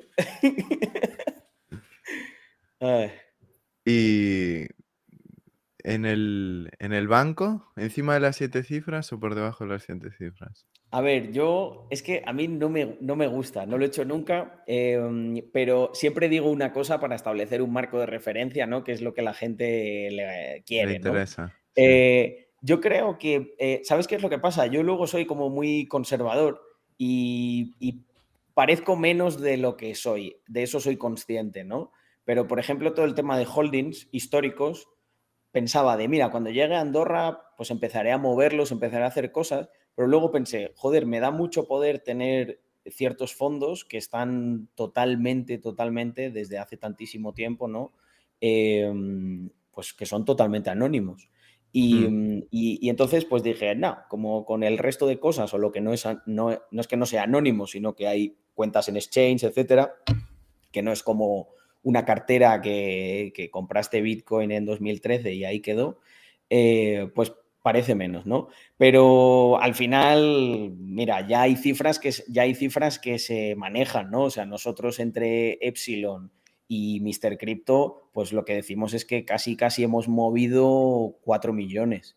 Em, esto obviamente no es todo en nuestro bolsillo, ni mucho menos, ¿no? Porque la gente dice, uh, tal. Pero, pero bueno. Em, Para ponerte en el ranking. Tengo, eh, es, que yo no, lo voy a concretar, nunca lo he hecho. Bueno, no, hace falta que lo concretes. Pero, pero, Se, puede, se puede entender, se puede entender, ¿no? Por, pues por cómo vives, ¿no? Lo que haces, etcétera, en, qué rango estoy, ¿no? Pon vive en Andorra. Vale. ya eh, con eso vemos. Vale, no, yo voy a decir, para poner en el ranking, vamos a poner un millón y medio.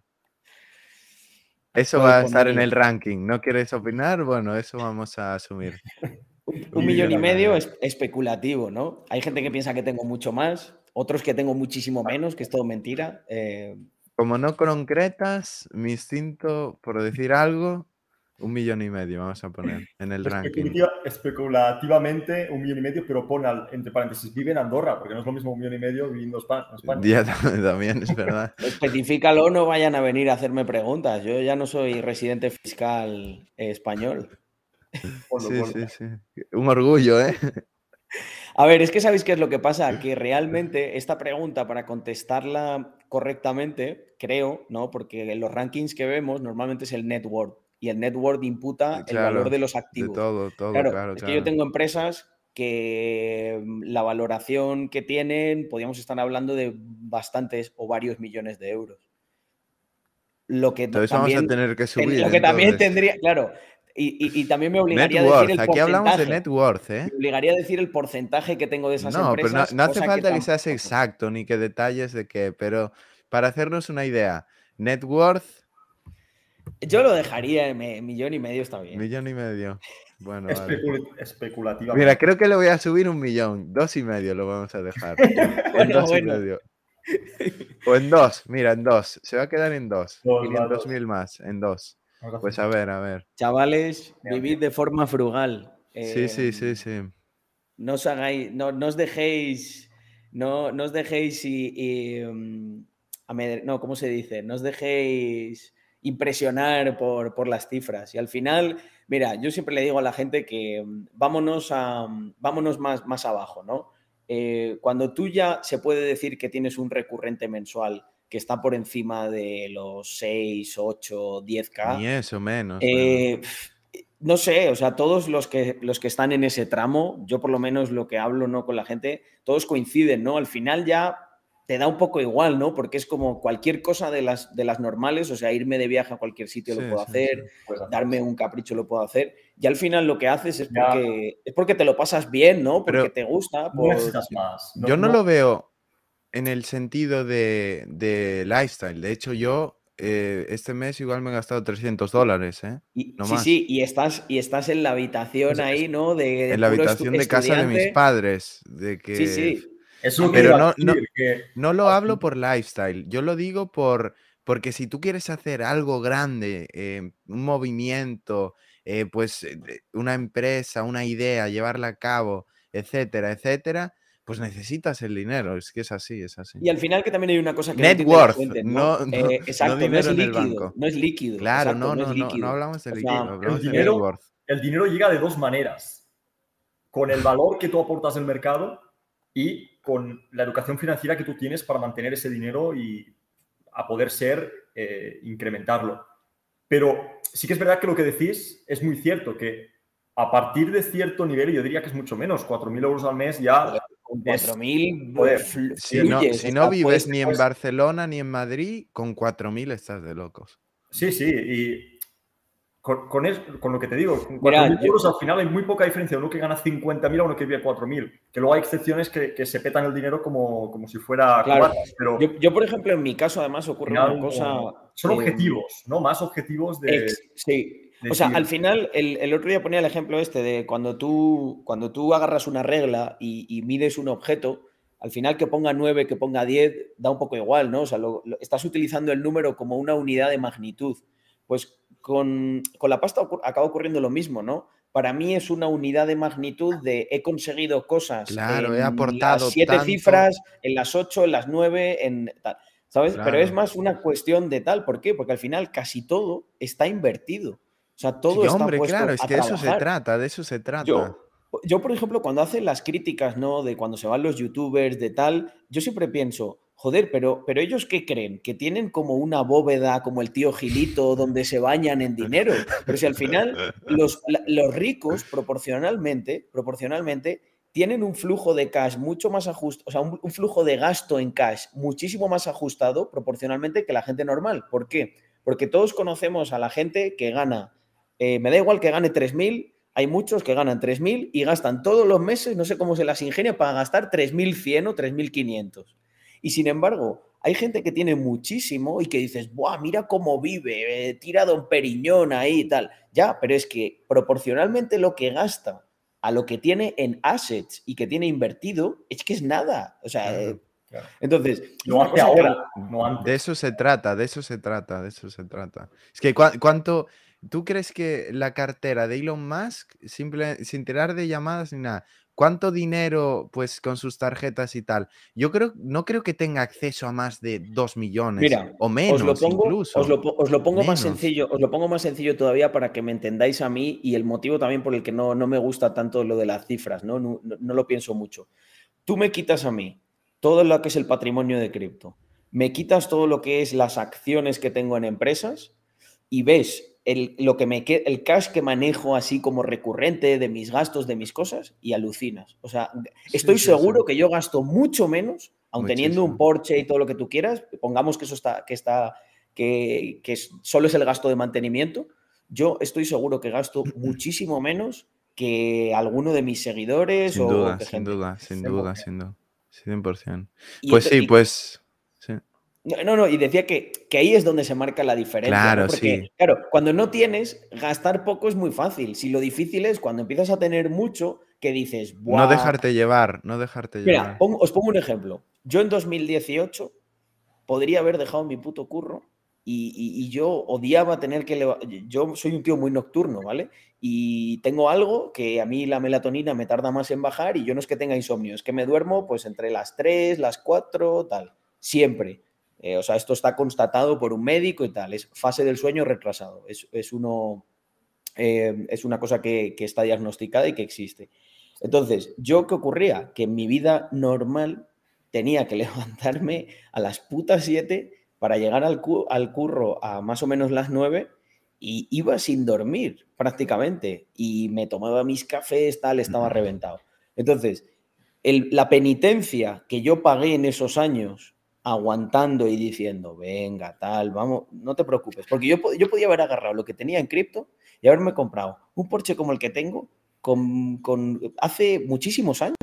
Pero sin embargo, claro, ¿qué hubiese ocurrido? Pues que tendría un coche muy bonito, una casa medio guay, un curro decentillo o guay en Madrid y ya Pues está. Y eso a Sí, mí no me motiva, tío. A mí me mola, me flipa mi vida de ahora, ¿sabes? De Claro. hago lo que me da la gana. Me levanto cuando tengo la oreja ya planchada. No, yo no me pongo despertador. Eso es estatus para mí. Poder hacer lo que quieres en el momento que quieres. Y no es gastar mucho o tal. O sea, y mira, pues me fui a una casa más grande. Yo antes streameaba en un hueco de... antes streameaba en un hueco de, de nada, de dos metros por dos metros. Y no era, obviamente ahora tengo más, ¿no? Este año en, la incursión en Andorra ha hecho que crezca mucho. Bueno, ahora las cripto han bajado. No te creas, igual estaba, no estaba tan lejos de donde estaba en ese entonces, ¿no? Y por eso yo intento promover mucho esa cultura de sacrificio, de eh, con cualquier cosa, ¿sabes? Yo me pongo retos, yo me quiero comprar una cámara mejor y a lo mejor digo, venga, va, si consigo facturar solo con los streamings 1.500 eh, pavos, me la compro. Y si no lo consigo, me quedo con esta. Es así, es así. No la puedo comprar. Puedo comprarme 800 cámaras como esa, pero es esa filosofía de que siempre vas a tener que tener pequeño sacrificio y el esfuerzo. Sí, sí, es así. Pues yo creo que ha sido una locura la charla, súper top aquí y como me gusta a mí, orgánico, en plan, de verdad aquí, transparente, como lo haríamos si fuera privada, yo creo que sería básicamente lo mismo. Igual. Sí, así que una locura y bueno, la semana que viene vamos a traer otra ponencia top que aún no hemos anunciado, pero bueno, darle caña, darle caña y ya, un placer. Lo mismo, chicos, muchísimas gracias por invitarme y, y eso, ha sido un auténtico placer. Pues un saludo a todos. Venga.